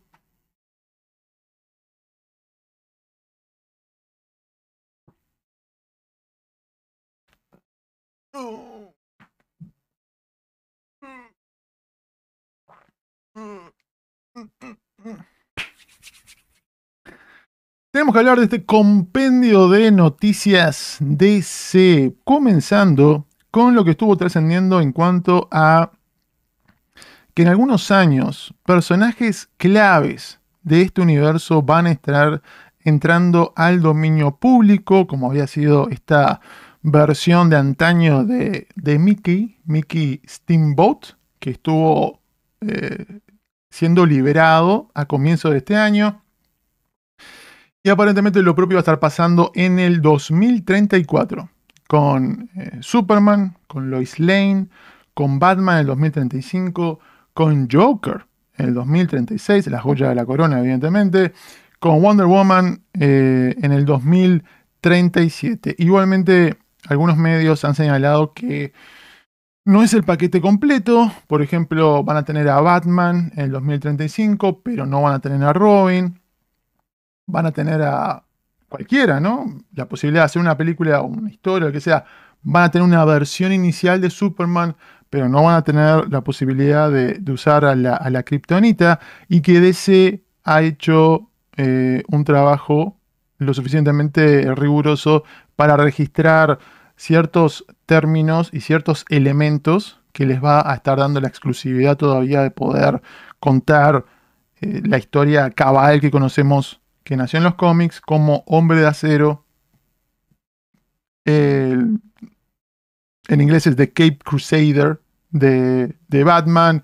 La S de Superman, no sé qué versión del logotipo, pero alguna S va a estar.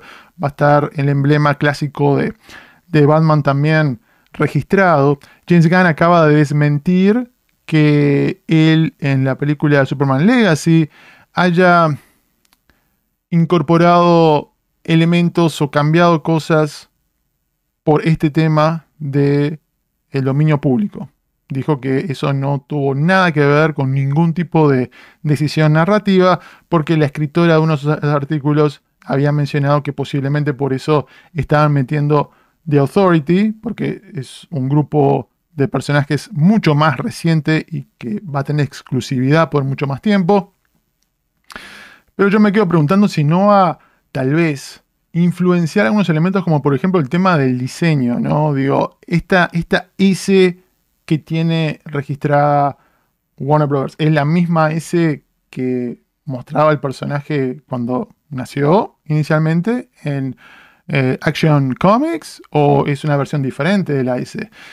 Y si hay una S que sí va a ser dominio público, seguramente no va a ser la S que vaya a tener el personaje de James Gunn, esta versión en Superman Legacy. Así que a tenerlo en cuenta, a tenerlo pendiente y realmente va a ser muy curioso el día de mañana cuando cualquier versión de Batman, Superman pueda estar dando vueltas por ahí, porque hasta el momento, como sabemos, los estudios están combatiendo absolutamente todo.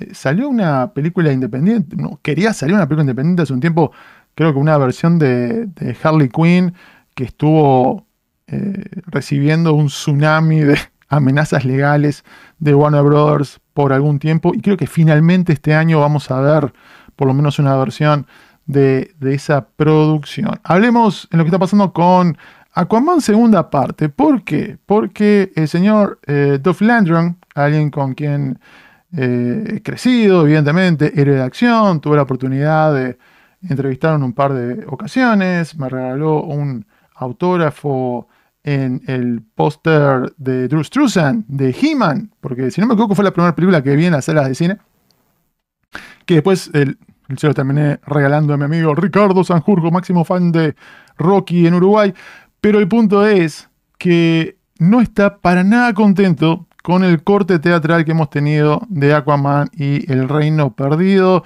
En diferentes medios de comunicación lo ha expresado. Dijo, me di cuenta de que era algún tipo de decisión corporativa que intentaron limitar a Amber Heard. Y luego yo eh, tenía que nada más hacer mi trabajo interpretando a su padre. Me sentí decepcionado por los espectadores porque pensé que el guion original era genial y el montaje original eh, fue realmente muy bueno, así que no vi ninguna razón para volver a filmar, para hacer los reshoots y cambiar la historia. lo que obviamente provocó decepción en los espectadores y no solo a mí. Le pegó durísimo Dolph, Landron a esta versión que hemos tenido y sumó después en otra entrevista, creo que fue a Movie Web, hablando de Jason Momoa, que dijo, según he escuchado, él ya no está interesado en hacer más a este personaje y agregó, supongo que se asustó con la situación de Amber Heard y el hecho de que la gente no iba a ver la película porque ella estaba en la cinta. Siempre pensé que eso estaba totalmente sobrevalorado. Quiero decir, creo que cuando haces una película tienes que mantenerte un poco firme.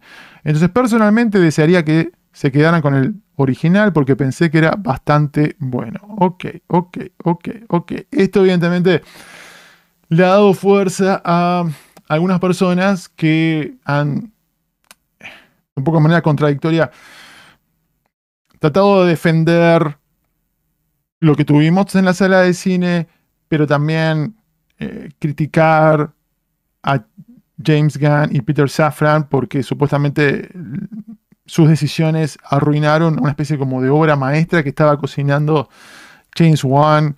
Y mi reflexión es la siguiente, a diferentes niveles, ¿verdad? Por un lado, me parece fantástico, perfecto que un actor opine libremente, comente lo que quiera. Igualmente, desde el punto de vista profesional, no sé si es el mejor consejo para hablar de Dolph Landron, que fue dejado de lado del cine blackbuster a gran escala hace mucho tiempo y que se le dio esta oportunidad que, mal o bien, en la segunda parte sigue apareciendo bastante, que, que salga a pegarle tanto una cinta que todavía está ¿no? en salas de cines, digo, no me parece lo más oportuno, acertado, feliz, ni de nuevo, inteligente para, para él a nivel carrera. Digo, Dolph, me parece que tendrás que estar más contento que, que estés en una película que está siendo vista por cientos de miles de personas alrededor del mundo. Tal vez no es la versión ideal, pero la mayoría de los actores nunca tienen lo que en su mente piensan que va a ser la versión ideal de un proyecto de una película, porque está evidentemente fuera de su control. Ah, compro yo la idea de que había una versión mucho mejor de Aquaman segunda parte que fue destruida por Richos y cosas. Realmente no. ¿Por qué? Porque por todos los reportes que hemos escuchado por mucho tiempo, las proyecciones de prueba recibieron calificaciones espantosas, terribles, y diferentes personas y hasta antes de que James Gunn agarrara la batuta, eh, diferentes directivos hicieron, empujaron por diferentes cortes y ninguno sacó buenas calificaciones. Entonces, de que esto era una genialidad. creo que eso es muy, es muy subjetivo de Dolph Landron.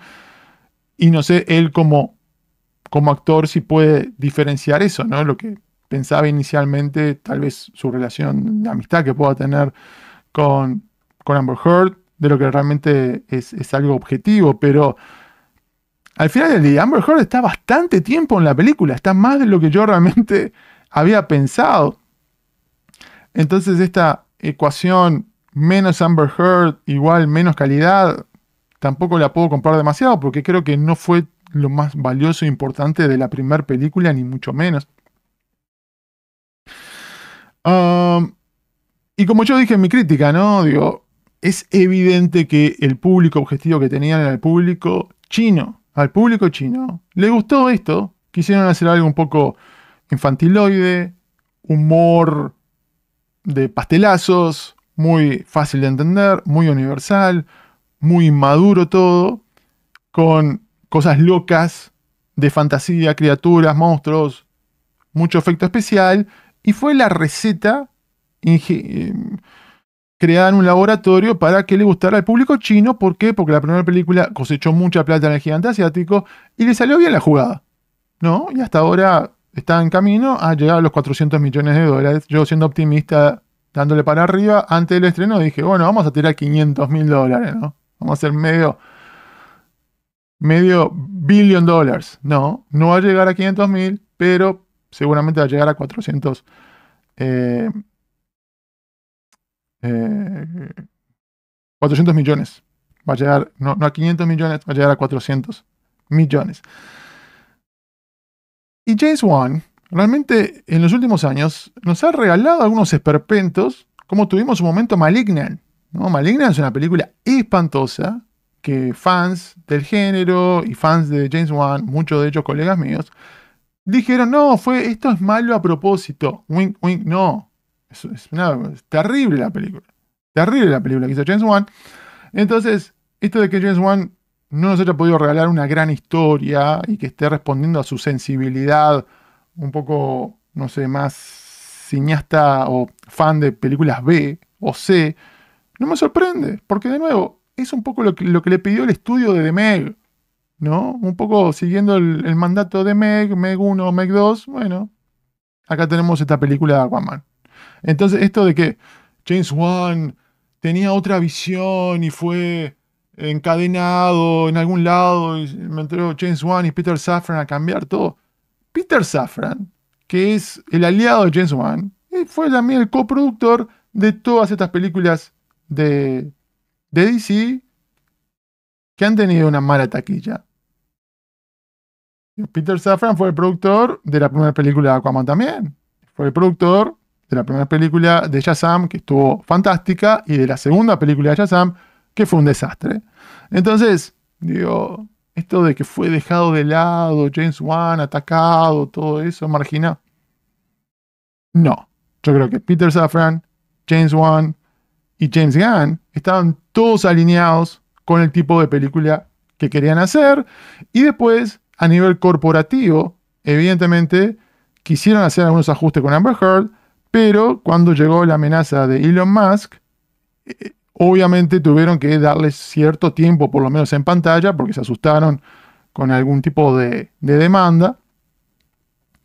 Y terminamos recibiendo esta película, de nuevo, que para mí es, un cierre bastante paupérrimo del universo DC, pero no le busquemos la quinta pata al gato, no empecemos con release de James Wan Cat y todo eso, porque me parece honestamente que no viene al caso. Hablemos de Superman, conectado esto con el señor James Gunn, porque los actores de la película que supuestamente va a comenzar filmándose, a, filmarse a comienzos de marzo, el 4, si no me equivoco, dentro nada más de un par de meses, menos. Eh, un mes, un mes y medio, un mes y medio más o menos. Así que cuenta regresiva. Anthony Carrigan, que lo vemos aquí que va a ser el antagonista metamorfo. Dijo a Rolling Stone que va a interpretar a, un personaje en el mundo de los superhéroes, pero que lo que más le llama la atención es poder explorar los polos opuestos y estirar un personaje en diferentes direcciones y realmente dice que trata de encontrar algún sentido, autenticidad, identificar al personaje y esta conexión que él tiene con Metamorfo, porque sufriendo esto de la calvicie, alopecia, alopecia, eh, puede estar empatizando con, esta apariencia inusual que provocó rechazo en el personaje y todo eso. Está perfecto, suena muy bien. Digo, es lo que uno espera escuchar de, un actor. Al final del día va a tener el tiempo de, de, profundizar demasiado en este personaje, se va a notar esta introspección que le está dedicando el actor, lo dudo mucho. ¿Por qué? Por la cantidad de personajes, porque no creo que vaya a ser el antagonista principal, ni mucho menos. Pero bueno, que el actor esté emocionado, que esté comprometido, que le encuentre diferentes capas a su labor, aunque en los papeles uno de afuera no, no lo vea, eh, me parece bastante saludable. Hay que enfocarse en lo que dijo Lois Lane, Rachel Brosnahan en diferentes formas rojas en eventos.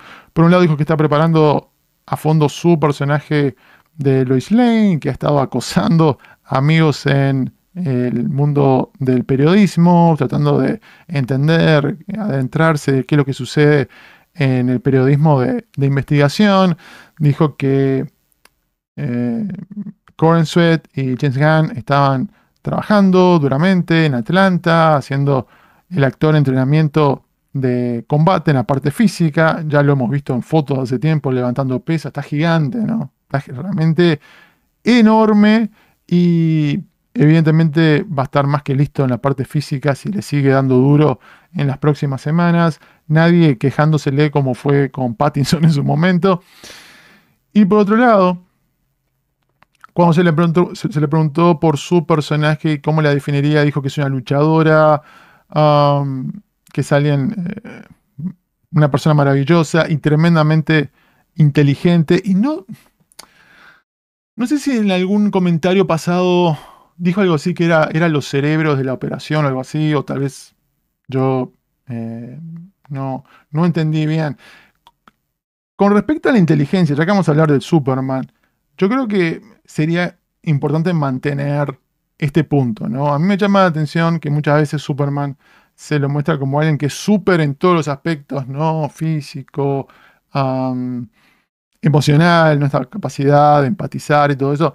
No lo veo súper en la parte intelectual muchas veces, tal vez es por hacer un contraste con Batman y que se diga, bueno, ese es el superpoder de Batman, ¿no? Más allá de tener mucho dinero, ser eh, un justiciero, su código moral, su disciplina, eh, la parte física, pero también la parte intelectual, esto de The eh, Greatest Detective, ¿no?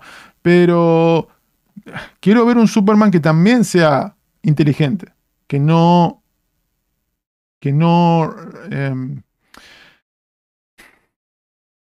que no necesite a alguien para ser lo suficientemente inteligente para resolver algún tipo de problema. No digo que sea Brainiac, no digo que sea un super genio, no digo que sea Sherlock Holmes o más inteligente que Batman, digamos, pero que tampoco sea el grandulón Boy Scout de buen corazón y, después en la parte de las luces un poquito ahí promedio, ¿no? Igualmente lo más interesante que dijo Richard Brosnahan es en cuanto a la personalidad de esta versión de Superman.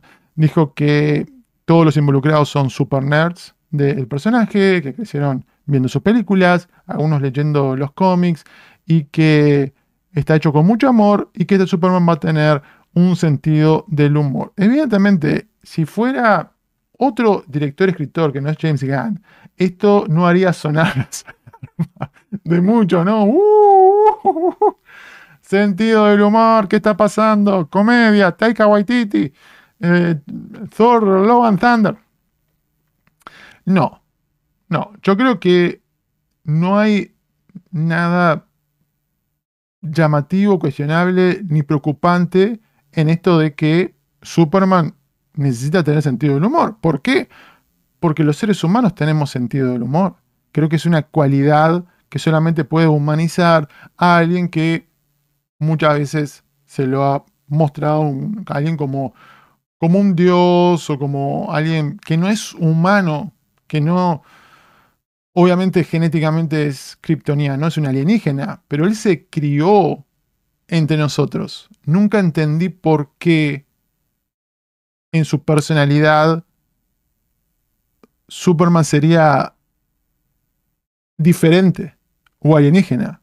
¿no? Es esta cosa, tal vez, esta discusión entre naturaleza y crianza. Él se crió entre nosotros. Él, desde bebé, está entre nosotros, fue criado como un ser humano más.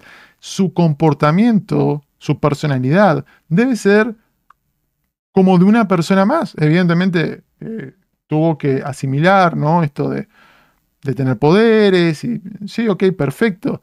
Pero yo creo que es parte esencial del personaje que nos pueda comunicar ese lado humano, ese lado empático, ese lado cálido, y algo que era parte de las películas de Christopher Reeve. Entonces, yo creo que acá el, riesgo, como todo, sería el exceso, ¿verdad? En Superman 3 con Richard Pryor nos fuimos al exceso de la comedia y eso es algo que tenemos que estar evitando pero el sentido del humor del personaje que vimos en las dos películas de, Richard Donner, hasta en el corte que no era de este director, yo creo que eso es valioso, eso habría que incorporarlo y evitar esta cosa demasiado oprimida, eh, estoica que vimos, principalmente con la versión de Zack Snyder, que sí es cierto, por momentos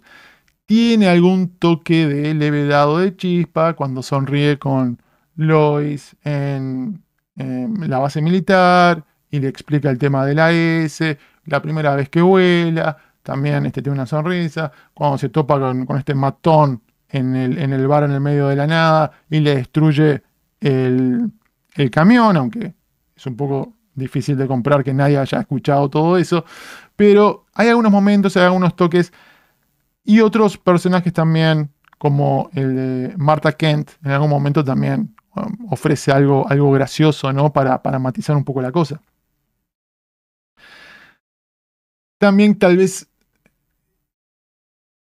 sería bueno evitar que no sea algo orgánico como se sintieron algunas escenas dirigidas por Joss Whedon en la Liga de la Justicia, que yo, si las tomamos, si las extrapolamos fuera de lo que fue la película de Justice League, como dije en su momento, yo creo que nos mostraban de que eso era algo que le podría sumar al personaje. Y yo no estuve en contra de algunos elementos que Joss Whedon le quería incorporar al personaje. Yo estaba en contra en cuanto al contraste de ese sentido del humor del director y escritor mechado en una película donde evidentemente teníamos otro tono totalmente diferente de tragedia, destrucción, muerte de Zack Snyder y a nivel tono quedaba un poco como este monstruo de Frankenstein. Pero yo creo que se puede hacer de, buena manera, de buena forma. Va a ser un desafío para James Gunn, evidentemente, porque no es el mismo sentido del humor que tiene James Gunn, yo creo que no debería ser aplicado directamente acá. El mismo sentido del humor que ha mostrado en otras películas y en otras películas de superhéroes, no puede ser volcado directamente ni en cantidad ni en forma en este proyecto. En ese aspecto tiene que ser la película menos James Gunn posible. Si va a seguir la receta de lo que se hizo bien en el pasado, también en el mundo de los cómics.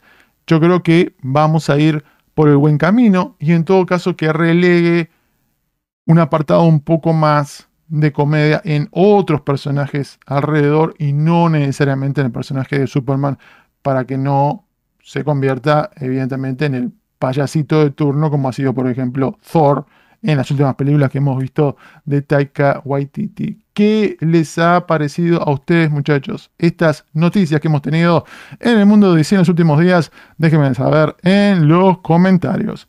Ahora sí, los invito a estar compartiendo impresiones, sensaciones en la sección del chat. Algunos comentarios alrededor, evidentemente, de, nuestra amiga em, colombiana, que dicho sea de paso, digo, yo creo que esto no enchastra en nada el país. un, individuo no es representación de millones de personas. se, dio, se dio así, pero quiero también dejar algo en claro. Yo trabajé años con medios colombianos y solo tengo cosas positivas para decir del nivel de profesionalismo que yo he recibido directamente. Igualmente, también a través de esa experiencia he visto cómo se han cerrado los, los espacios, los programas, los caminos para poder hacer una labor especializada, ¿verdad? Pero en líneas generales, mis respetos para los colombianos en general y con los colegas que yo he interactuado, por lo menos de Colombia, solo tengo cosas eh, positivas para decir. Y otra cosa que me olvidé mencionar en ese segmento es que no caigamos en el extremo esto de ser antiprensa. Hay un movimiento muy fuerte por razones eh, políticas que está empujando en todo el mundo el sentimiento antiprensa. Yo creo que lo que tenemos que ser es anti mala prensa, en todo caso, ¿verdad? Un mal ejercicio de la prensa. Pero esta cosa pintando a todos con la misma brocha, no, abajo los medios de comunicación, saquen las licencias para transmitir, eh, vamos a cortar los micrófonos, vamos a... Eh, no, eso no. Estoy 100% en contra de eso y creo que el cuarto poder es esencial para que tengamos una democracia saludable. La idea es ser críticos, ¿verdad? Yo cuando critico una película no lo hago para que el director lo echen, lo crucifiquen, para que el estudio cierre, para no, para que tengamos mejores películas.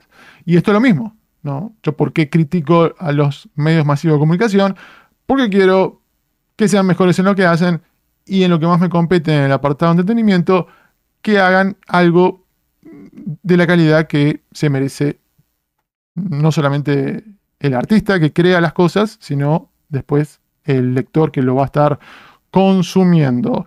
Vamos a sumar al huevo en la conversación.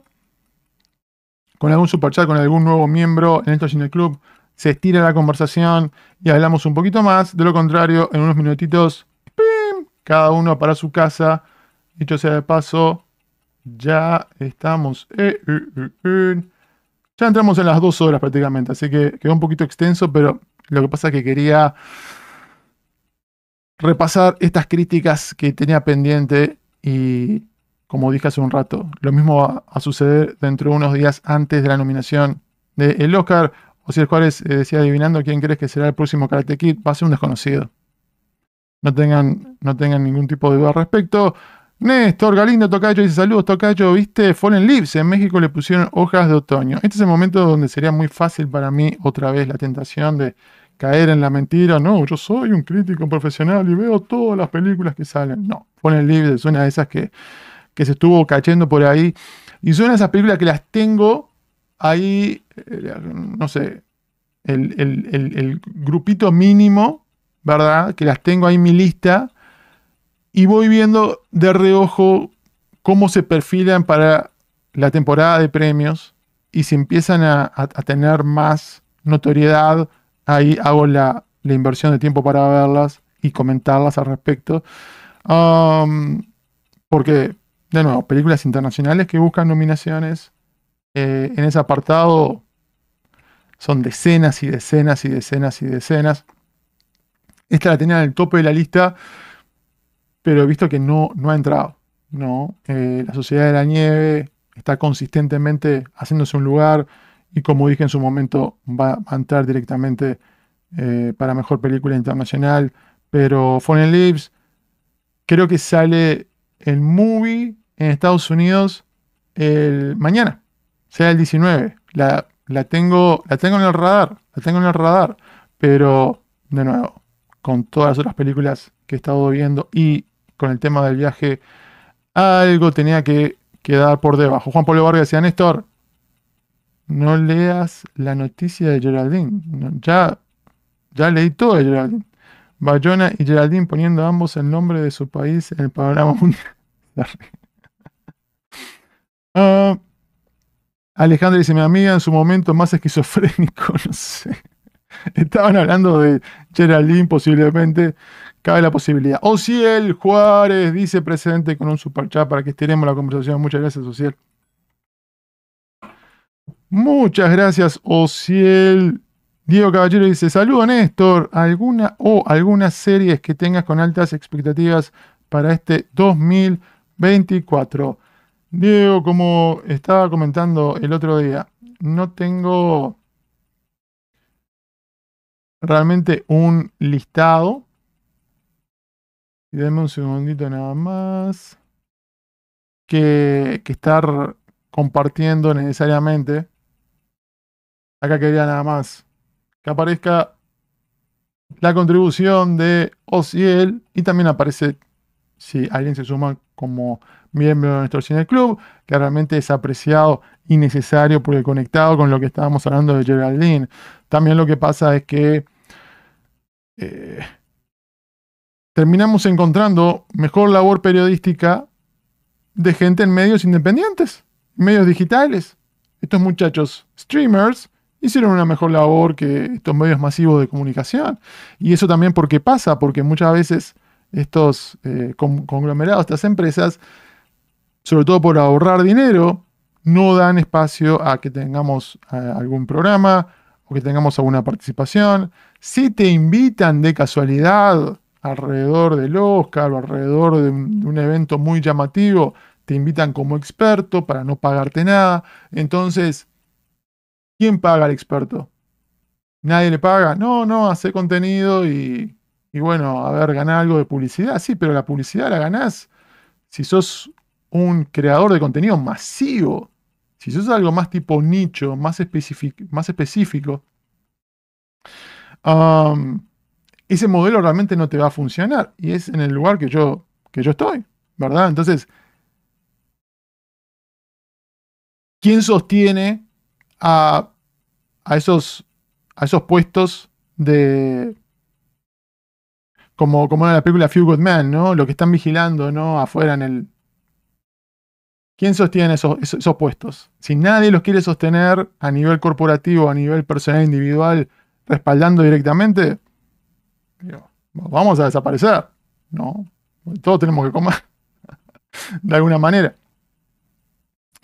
Pero en cuanto a series de televisión, realmente no, no le he invertido demasiado tiempo al, al calendario de estrenos de series. A ver, rapidito voy a poner acá.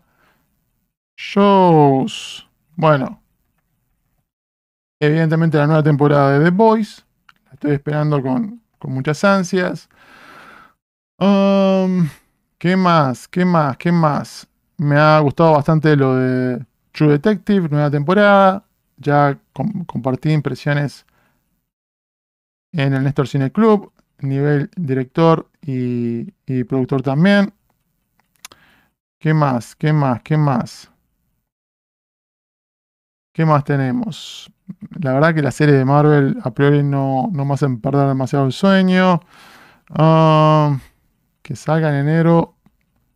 Realmente no veo demasiado.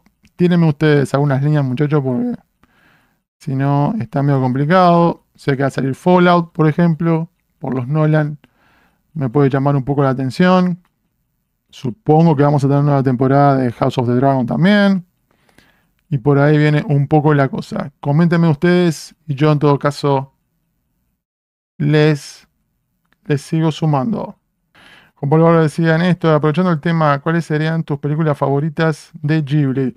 Como yo he comentado en el pasado, Ghibli, otra vez, la honestidad antes que nada, es un estudio que está en mi blind, side, vamos a decir, no he visto la mayoría de las películas, ni las he visto desde el punto de vista crítico tampoco, así que no, no osaría hablar demasiado del tema. La animación en general no es, no es necesariamente la categoría de película que yo le doy prioridad absoluta. Digo, cuando termina el año he visto los títulos más comentados, más nombrados, sobre todo para hacer votaciones a, premios y a nominaciones, pero no soy esa película que, no soy esa persona que va atrás de todas las películas que salgan necesariamente animadas, sobre todo si apuntan mucho a los niños, que es el caso, no sé, Trolls, ¿no? La nueva de Despicable Me no me llama la atención. La nueva de Kung Fu Panda no me llama la atención.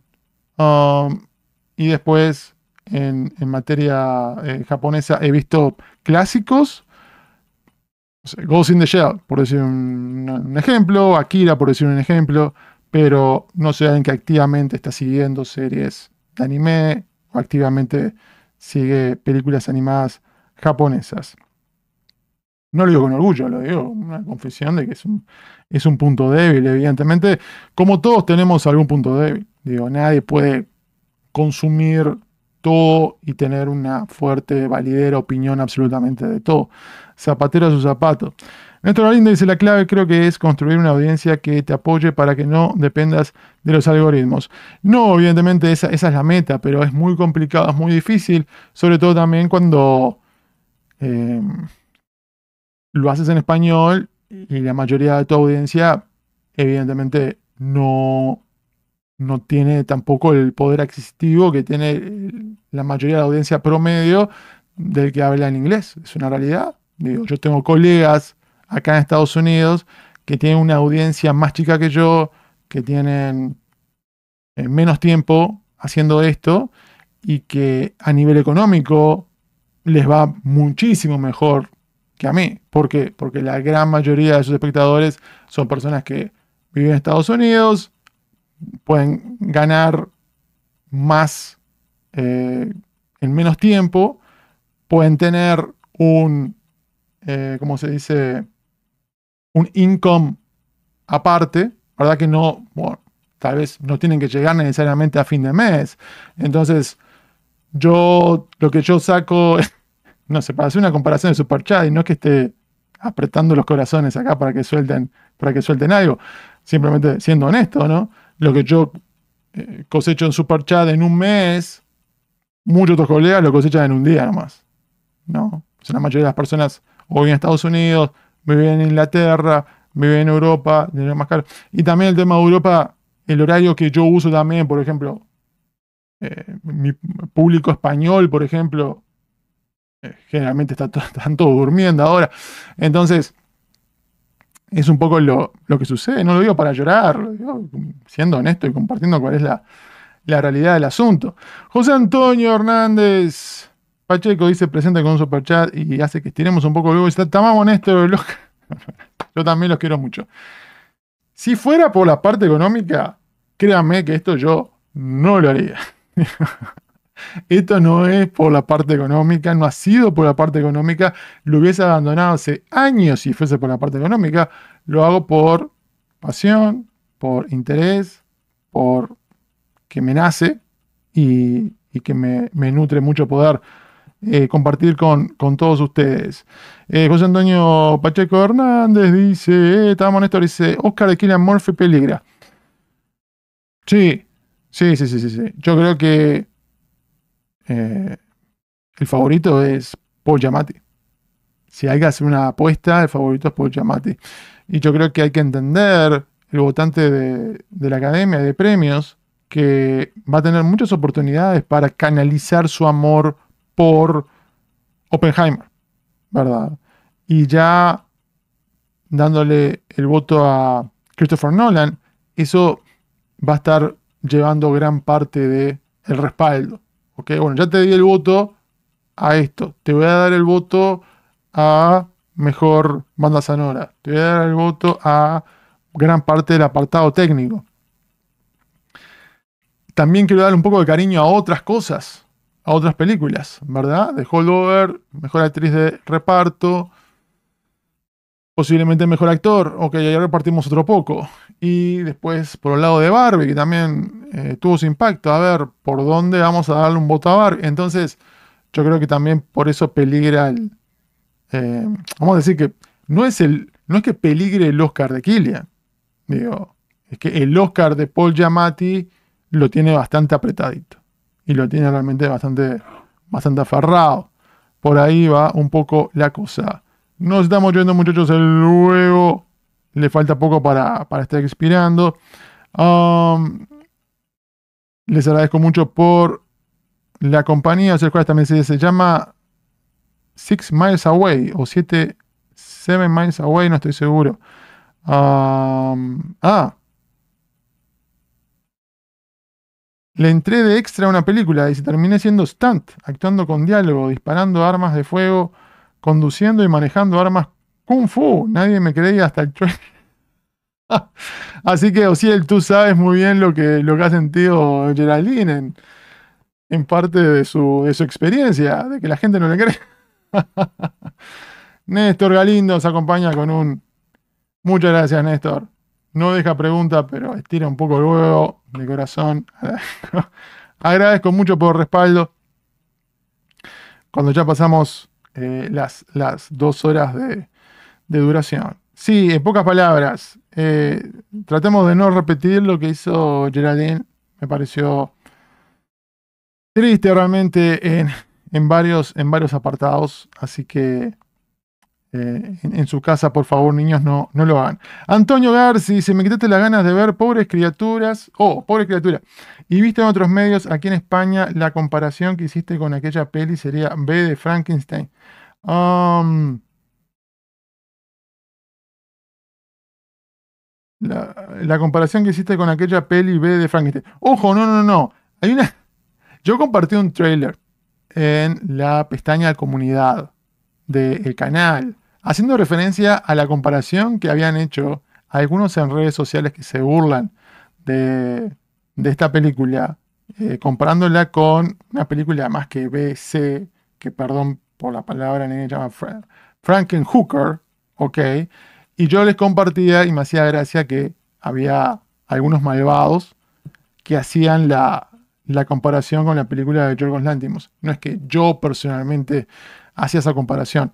No, mi comparación, de nuevo, pasa en gran medida temáticamente por, por el lado de Barbie, pez del agua, se aventura en el mundo, entre comillas, real, o por lo menos que está representando algunos aspectos del mundo real, y utiliza esta alegoría para eh, remarcar algunos eh, puntos a nivel social, eh, el tema del patriarcado, imponiéndose en contra de la libertad de la mujer, cómo este personaje se va haciendo cada vez, entre comillas, más, más humano, pero está luchando por mantener su independencia, su integridad y, de nuevo, creo que tocas, tocan con tonos diferentes, notas muy similares a nivel narrativo y, a, nivel temático.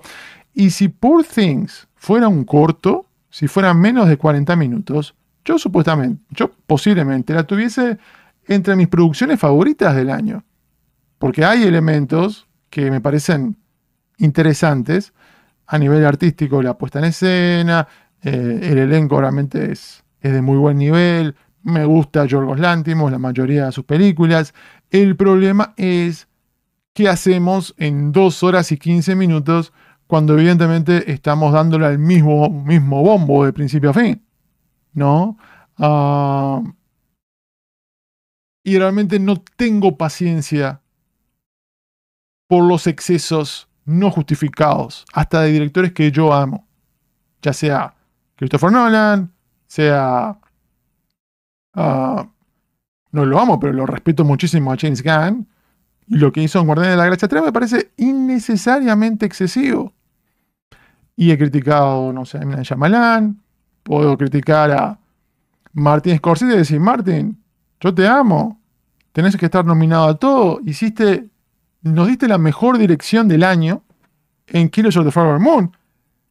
Yo realmente no comparto el final de la película ese, momento final de la película, donde vemos al propio Martin Scorsese en escena, me parece que no suma, no suma la cinta, es una distracción, es innecesario.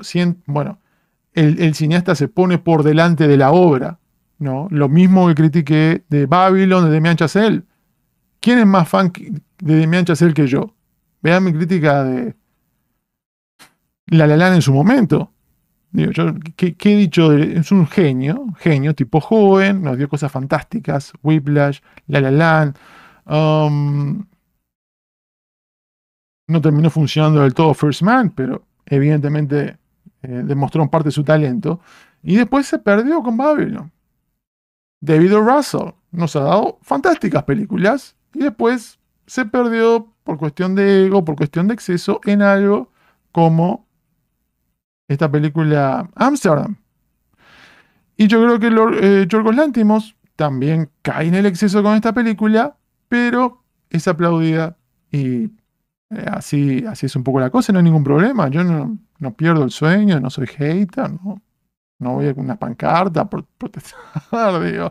Yo personalmente no me sumo a la mayoría de colegas en esta película, me sumaré en otras, no pasa nada. Néstor Galindo dice, tienes el mejor trabajo del mundo. Claro, el tema es que eh, sea un trabajo, ¿no? Digo, ¿qué, es un trabajo? ¿Qué, es un, qué, ¿cuándo, es trabajo y cuándo es hobby? ¿No? Porque como actividad la amo, totalmente.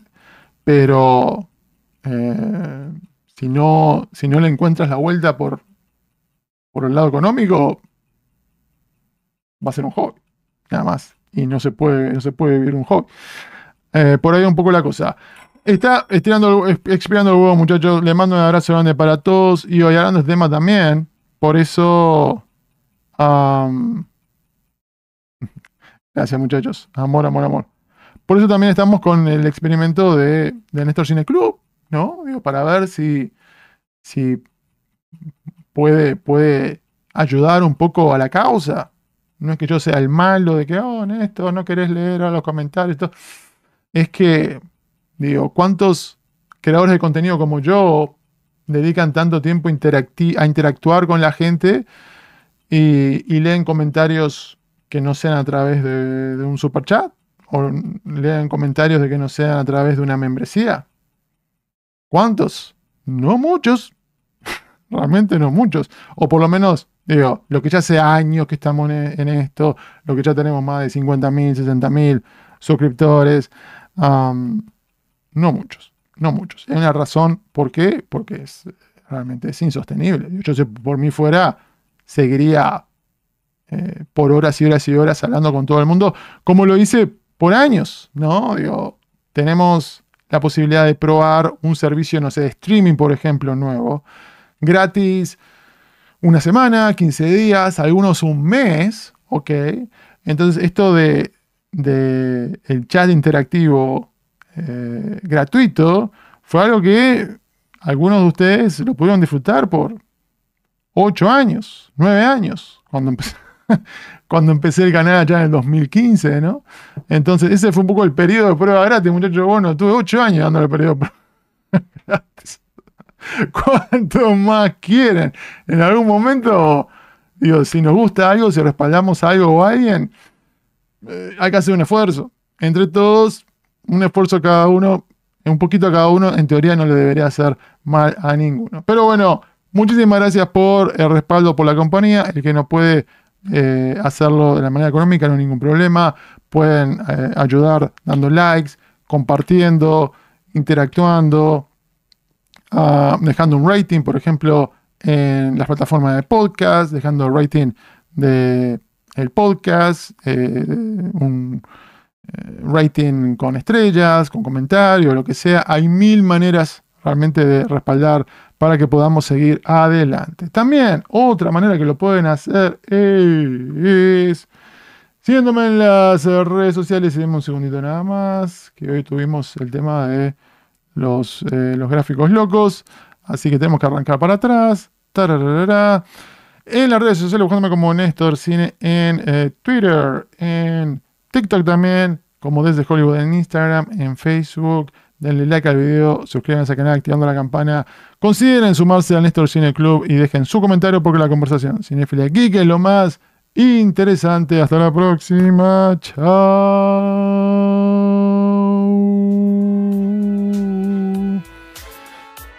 Estén pendientes, más tardar eh, el día lunes vamos a tener otra transmisión, vamos a estar hablando del resto de las películas que tienen una posibilidad a Best Picture y el día martes vamos a estar hablando tempranito